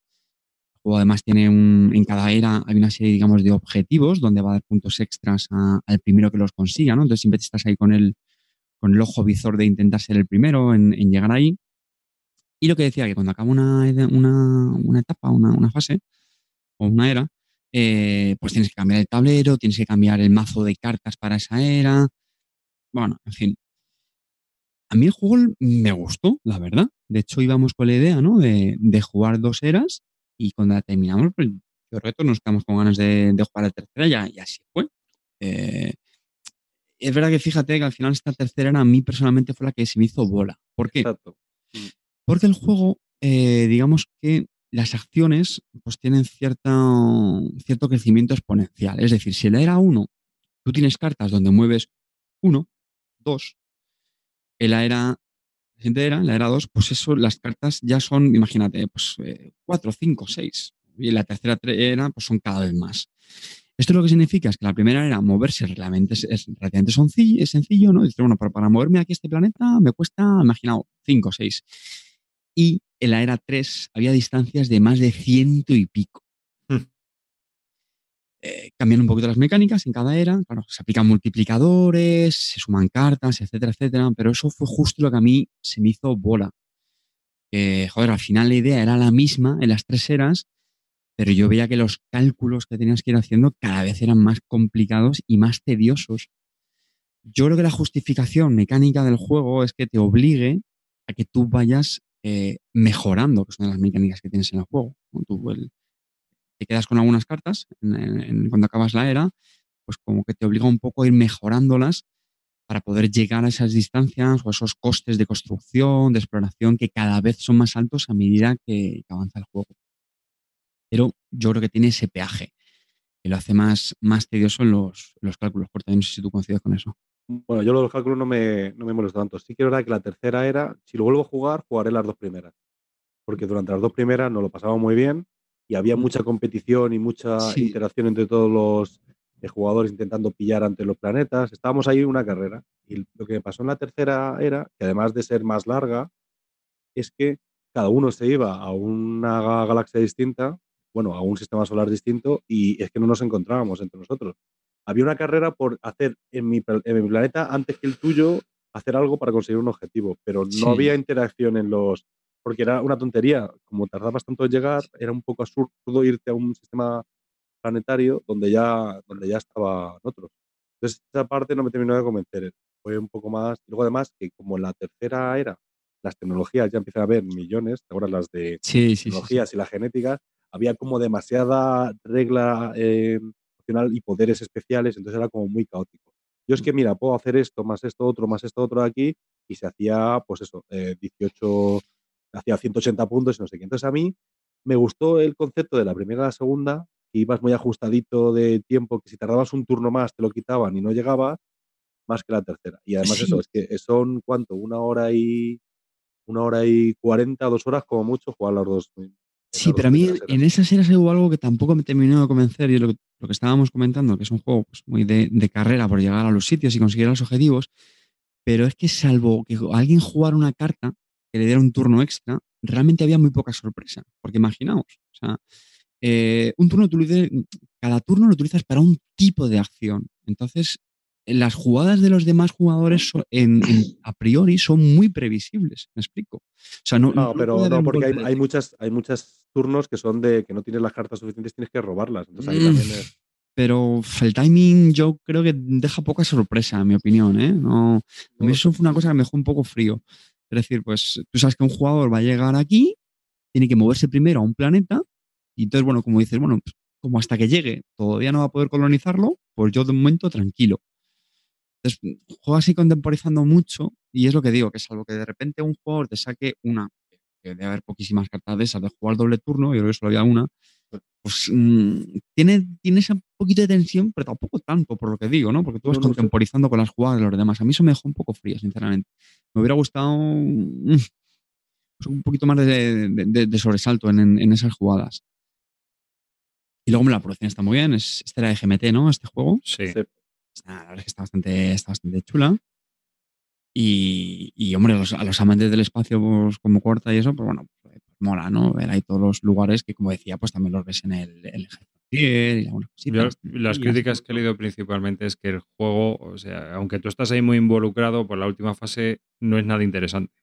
No, no, no- sí, sí, la tercera es lo que La dicho. última, la última no. Aunque estás Luego- ahí a luego- piñón, Luego me gustó mucho el, el- el tipo, las reglas, ¿no? Porque las reglas eh, son sencillas, se pueden explicar en 20, 30 minutos, incluso menos, ¿no? Y además son incrementales, o sea, cuando cambias de era, pues explicas, mientras estás colocando el tablero, explicas las dos o tres reglas nuevas que hay y tal. Entonces, al final, la, la- la parte de las reglas, no me daría mucha pereza en, en jugar con otro jugador nuevo, porque no tengo que explicar una hora de reglas. no- entonces, eso, pues eso, al ser media hora está muy bien, yo creo que se puede pillar fácilmente. Sí, son, son intuitivas y además la hoja de ayuda, que ya sabéis que GMT pues, siempre suele incluir hojas de ayuda en Y su encima Chad Jensen, que lo tiene muy currado. Ah, el-. Están- las reglas, o sea, el juego es de Battlefield, Mm. pero las reglas son de Chad Jensen, que es curioso, ¿no? Que tengas ya un, un tío profesional que te haga las reglas, no ya el, el- el diseñador del juego. Entonces, la hoja de ayuda está muy, muy bien, Mm. eh, eh, ¿cómo se dice eso? Eh, sea, Sintetizada. lo justito sintetizado, Sintetizado. para que, para que después de que te hayan Sí. explicado, Sí, lo ves todo ahí. Este juego es de 1 a 4 jugadores. eh, la- eh, para uno, juegas tú solo, hay un bot, ¿cómo va? ¿Lo has probado? Sí, sí, no, no, tú no lo has jugado. Es un manual de reglas com- completamente entero, distinto para un jugador. Y no, no lo he jugado. Tampoco tengo. Ahora mismo estoy con Arkham Horror mucho en solitario, entonces no tengo mucha intención de jugarlo. No sé. No sé si me va a gustar mucho, porque como lo que me gusta es la parte de la carrera, bueno, vas a tener unos. eh, tienes una especie de compañías, ¿no? Bots que van a. Que, que van a hacer como para que tenga sentido esa carrera, pero ya pierde gracia, ¿no? Pues el hecho de que no, no sea jugadores. No sé. No, tendré lo que digo probar porque yo sigo un hilo de la BGG de partidas en solitario por meses y se juega mucho en solitario. Bueno, pues a ver, estará bien, sí, sí, me imagino. Yo creo que tiene la ventaja, pues como, fíjate en esto, de nuevo, sin parecerse mecánicamente, pero mm, yo creo que jugar este juego en solitario me recuerda como el Living Earth, ¿os acordáis? mm, Ujú. Como que te montas tú ahí tus, tus pajas mentales, tus cálculos, juegas tranquilamente, "Bueno, voy a llegar de aquí y hasta acá, tal, y eso. Así que bueno, tampoco, a mí no me sorprende ¿eh? que este juego tenga éxito en, en solitario. en- en solitario, ¿eh? Ya Hombre, también-. El señor Butterfield es especialista en solitario. Por eso, por eso le tengo mucho interés en el juego, por eso Y luego no sé si pedírtelo. Que me dejó un poco frío, que sí, que ya sé, y ya sabéis que yo soy, bueno, amante, vamos, eh, amante tolerante de- del azar, pero claro, hay unas losetas de, de exploración y claro, pues evidentemente pues te puede salir rana o puedes triunfar como la pesicola. Entonces, yo no sé si fue casualidad o a lo mejor no iba tan mal en la partida, pero joder, yo en la segunda era me empezaron a salir un par de losetas No, buenísimas. por, por sobre todo la tercera.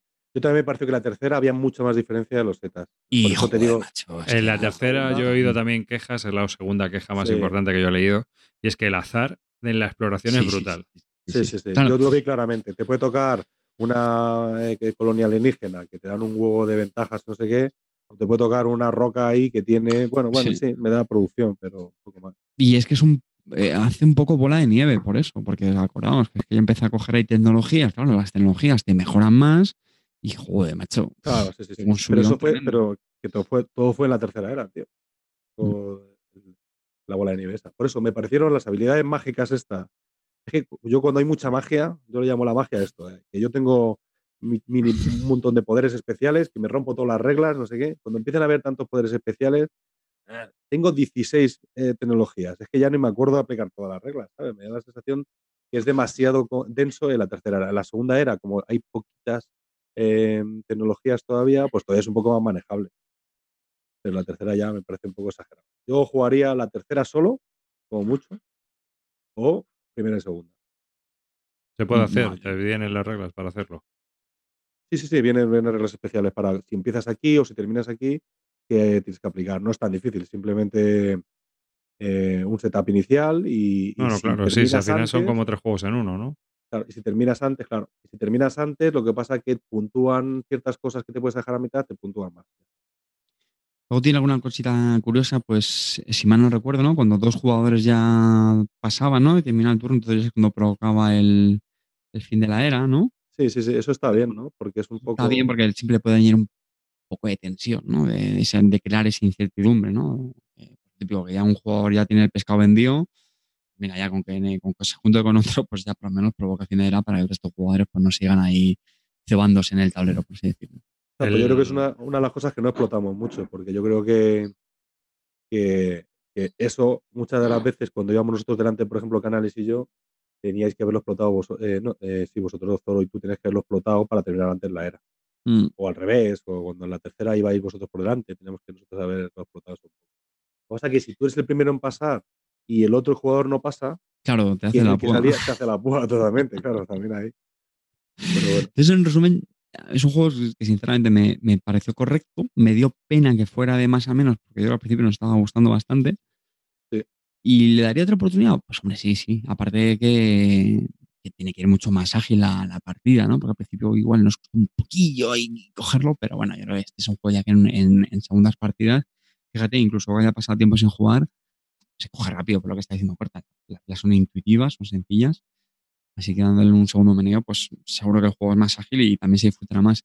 Pero, mm, mm, escéptico. No, no, no creo me- que me mejore mucho, mucho las sensaciones. No lo sé, ojalá. Yo me ojalá. da pena no habernos quedado en la segunda era, porque lo teníamos, a- nos estábamos pasando muy bien, nos estábamos riendo, y ahí fue, ¿sabes? Como que se hizo bola, terminamos a la una de la mañana y Sí, fue sí. demasiado. Entonces, me dejó como una mala sensación. Pero bueno, yo te digo, ¿eh? yo lo repito encantado. Y tú, Sí, hombre, Corta, sí. a ti te veo menos animado, ¿eh? Sí, yo a Corta lo veo poco animado. ¿eh? No, no, yo lo que pasa es que la tercera era creo que la voy a, la voy a descartar, la voy a quitar directamente. No sé si en solitario tendrá sentido o no. Pero yo, yo la primera, las dos primeras eras me lo estaba pasando bomba. Me lo estaba pasando bomba, me estaba descojonando y me estaba pareciendo súper tenso la carrera. Y me, me decepcionó mucho la tercera. ¿sabes? Totalmente, porque además tiene la parte de colonización y colonias que parece que tenía bastante gracia, pero no la tiene. Bueno, Yo, yo lo, lo- voy a seguir jugando, ni lo voy a vender ni nada. ¿no? La- las, las dudas de haberlo jugado mal, No, no, no me juego nada. No, a mí- la no, tercera eh, época, quiero decir, ¿no? No, no me juego nada. Estuve mirándolo y no había nada.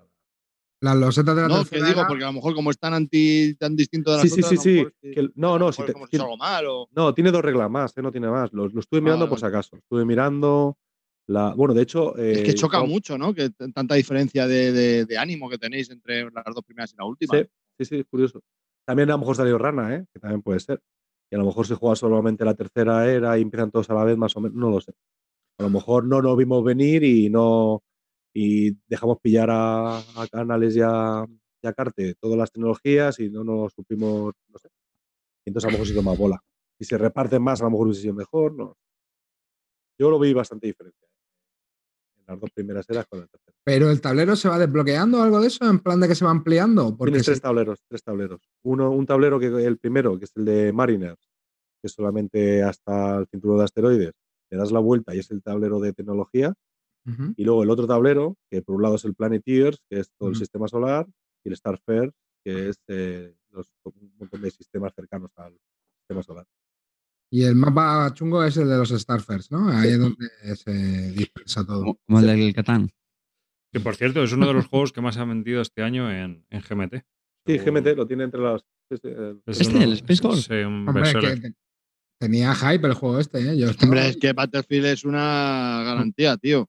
Y es asumible, ¿eh? que es un juego que se puede jugar ¿sabes? Sí. sencilla, no es una cosa, no es un monstruo ni nada. Entonces, claro, es un juego que. Yo te lo pediría, si no estuviese liado con tantas cosas en solitario, te lo pediría. Si alguna vez tengo algún hueco, que no creo, te lo pediré. Ah, 60 pavos nada más, tío, y te lo dejo. Uno más. Pues nada, no sé. ¿Tenéis alguna cosa más que comentar? Eh, son las 12. Aquí- Hombre, yo podría, podría hablaros del Claim. Si tenéis muchas ganas, Venga. os puedo hablar del Claim. Es Habla un jueguecito de Scott Hans, que ha hecho un montón de los Tiny Epic Leches y su madre en bicicleta. Eh, se llama Claim, es un juego, ahora ha salido, la- el año pasado salió el Claim 2 y ahora van a sacar la cajita de, este año han sacado el de tablero y van a sacar una cajita con compendio de los dos. Claim es un juego de dos jugadores de 20 minutos de duración en el que se juega en dos partes. Tienes una baraja, tienes cinco razas, eh, con números del 0 al 9 por cada raza, salvo una que tiene cinco ceros, que así suma la baraja de 52, y cada raza tiene una, una habilidad.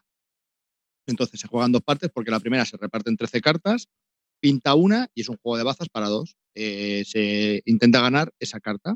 La carta que ha salido, la que pinta, la que intentas ganar. Entonces, pues uno el que empieza echa una carta, el otro intenta seguirle y si no puede, pues echa otra carta o lo que sea y se van llevando las cartas del centro. Entonces, se lleva la carta del centro, el otro se lleva una carta del encima del mazo sin ver cuál es. Y eso va a hacer, vas a llevar al final otras 13 cartas que son con las que te vas a pegar en la batalla final, que cuando ganas la baza en la segunda parte, te van a, tu tablero de juego, o sea, en- delante de ti. Y al final es de mayorías, como son cinco razas, al final el que más cartas haya conseguido de una raza, pues se lleva un punto, y al final el que más puntos tenga, de cinco, pues es el, el que gana. Bien, pues es un juego fácil, las habilidades molan, porque está bien, ¿verdad? Pero al final, el, el problema que tiene este juego para mí es que tiene demasiado azar. O sea, tienes que prepararte eh, para la batalla final con 13 cartas que puedes elegir en función de cómo, pero al final hay demasiado azar. No puedes ganar todo, la que muchas veces vas a robar te puede venir bien, te puede venir mal, entonces no puedes formar una estrategia. O sea, es normal que tenga azar, pero es que tiene muchísimo azar para mí. O sea, al final no te, no te permite prepararte un, un mazo para la batalla final. Entonces, bueno, está bien, es un juego de bazas, funciona a dos y ya está. Pero no. Y las cartas, las ilustraciones son muy oscuras. Muy oscuras. Que son muy bonitas, que es el Mijaili este que está lo pinta todo ahora últimamente.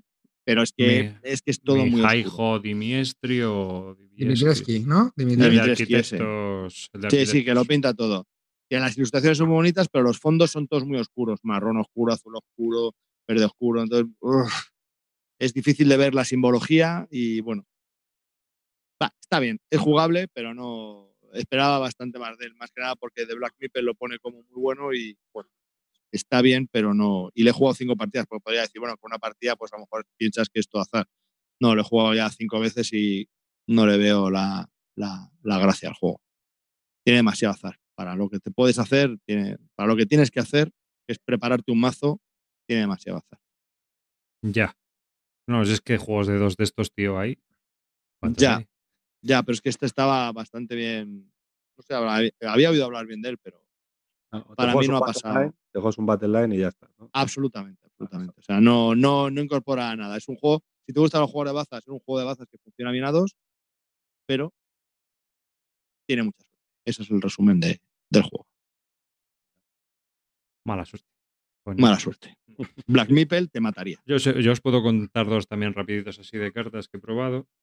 Uno es, eh, que yo creo que también lo probasteis en las grecas y os gustó mucho, el Crash Cartier este, el Crash Carrier. Crash Carrier se llama. Crash Carrier es un juego de cartitas de amigo, de bazas también, pero que está bastante chulo. Eh, y la verdad es que a mí me gustó. Bueno, es un apunte rápido. Creo que es un jueguecito de estos de 7-8 euros que merece la pena tener así si te gustan los juegos de bazas. Porque eh, tienes que conseguir no perder realmente los. O sea, tienes como tres tokens. Si vas a perder el cuarto, has perdido, ¿no? Calvo, tú lo habrás jugado. Lo vi jugar, pero no, Eh, no, Entonces, no, no llegué a jugarlo. tienes que intentar eso, o perder o no perder, pero con las cartas. O sea, intentar no ser. eh, quedarte sin cartas lo más rápidamente posible para no palmar un token. El que palme cuatro tokens ha perdido. Y está bastante curioso. A mí me gustó, me ha gustado mucho. Es un juego muy recomendable. Si hacéis un pedido así de importación, Crash Carrier es un juego así de bazas eh, para dos o cuatro jugadores. Eh, y bueno, no puede ganar, sino que pierde uno. O sea, hay que ir, hay que ir jugando varias bazas. Y luego he probado otro de Alexander Pfister, Mombasa, Grasswater State, que es Here. Here es un party en cartitas. Y el juego de lo que se trata es de conseguir seis cartas con el mismo número. Entonces eh, van numeradas del 1 al 7 y es un push your look, pero la historia está en que tú le robas las cartas a los demás. Entonces eliges a un jugador y le vas robando las cartas. Y el push your look es de lo típico. Si robas dos iguales, pues no puedes, no puedes, te has quedado sin, sin todas las cartas que has robado. Y hay una mecánica para cuando tú te quedas sin carta robar cartas o poder conseguir cartas. Eh, hay varias, varias tácticas ahí curiosas. Y también hay una carta que es un ladrón que cuando la sacas le quitas una de la que ya tiene en la mesa, es decir, de unas de las que ya tienes en tu set collection. Entonces tú vas haciendo set collections y lo que intentas es conseguir seis iguales. Es un juego que dura nada y menos, en 15 minutos te juega una partida y es un party muy familiar para jugar y también funciona muy bien con críos. Yo lo he estado jugando con críos también y aparte de ser una chorradita, pero bueno, es ese. Es lo que es. No es un juego sesudo, no es un claim como que, vas a ganar, sino que este es pues un juego de cartitas que te cabe en el bolsillo que te lo puedes llevar muy party. muy accesible y muy tonto. Alexander Pfister. Así que eso, eh, curiosete, Gier se llama con G.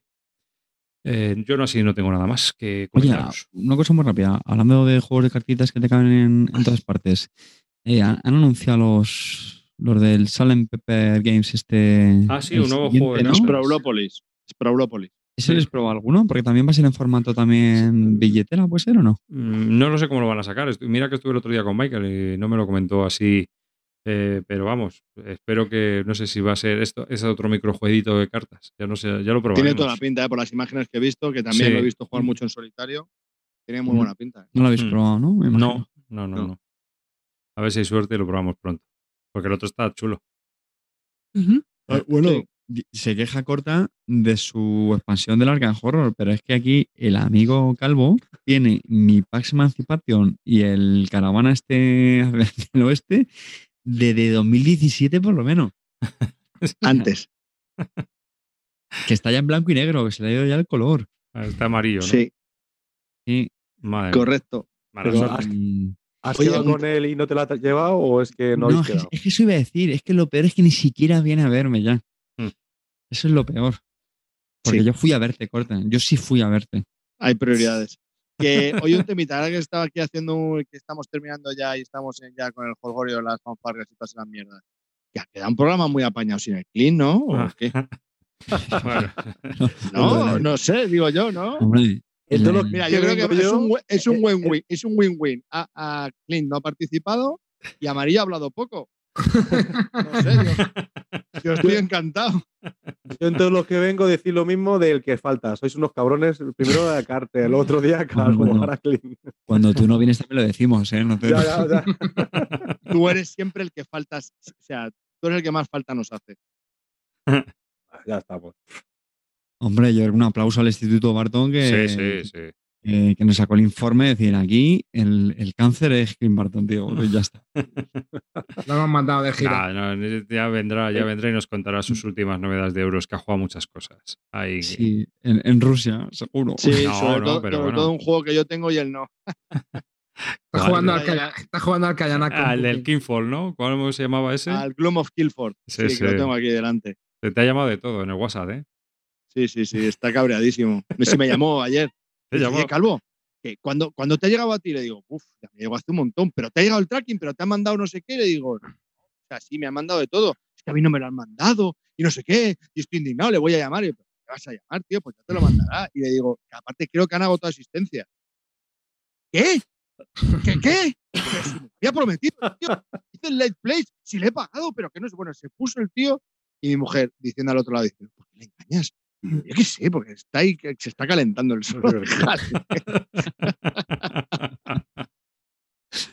calvo, cabrón, calvo, cabrón, todo el rato ahí. Yo, yo, yo qué sé. Bueno, pues nada, con esto, con este apunte, este apunte nos despedimos de esta, este capítulo número 144 de un podcast dedicado a los nuevos juegos de mesa. Así que un saludo Toma uno. de David Arribas. Amarillo, adiós. Die- Pues nada, chicos, un placer como siempre. Así que hasta la próxima. Saludos. Carte. Me voy a despedir dando las gracias al, al grupo de los Bárdulos. Sabes que tienen un, Ah, grande. mesa que me enviaron un dado personalizado. Me hizo muchísima ilusión. Pero no solo por eso, también os lo recomiendo. Es, que decir, de, lo- de los pocos podcasts ya de juegos de mesa que escucho. Y este es uno, porque la verdad es que me, me entretienen bastante. Este, chicos, así que, chicos, muchísimas gracias. El, Choco de los Bárdulos, lo recomiendo. Muchas gracias y recordad, sé felices. Corta. Bueno, yo muchas gracias otra vez porque, por invitarme, que así es la única forma de, de que yo escuche este podcast. Que si no.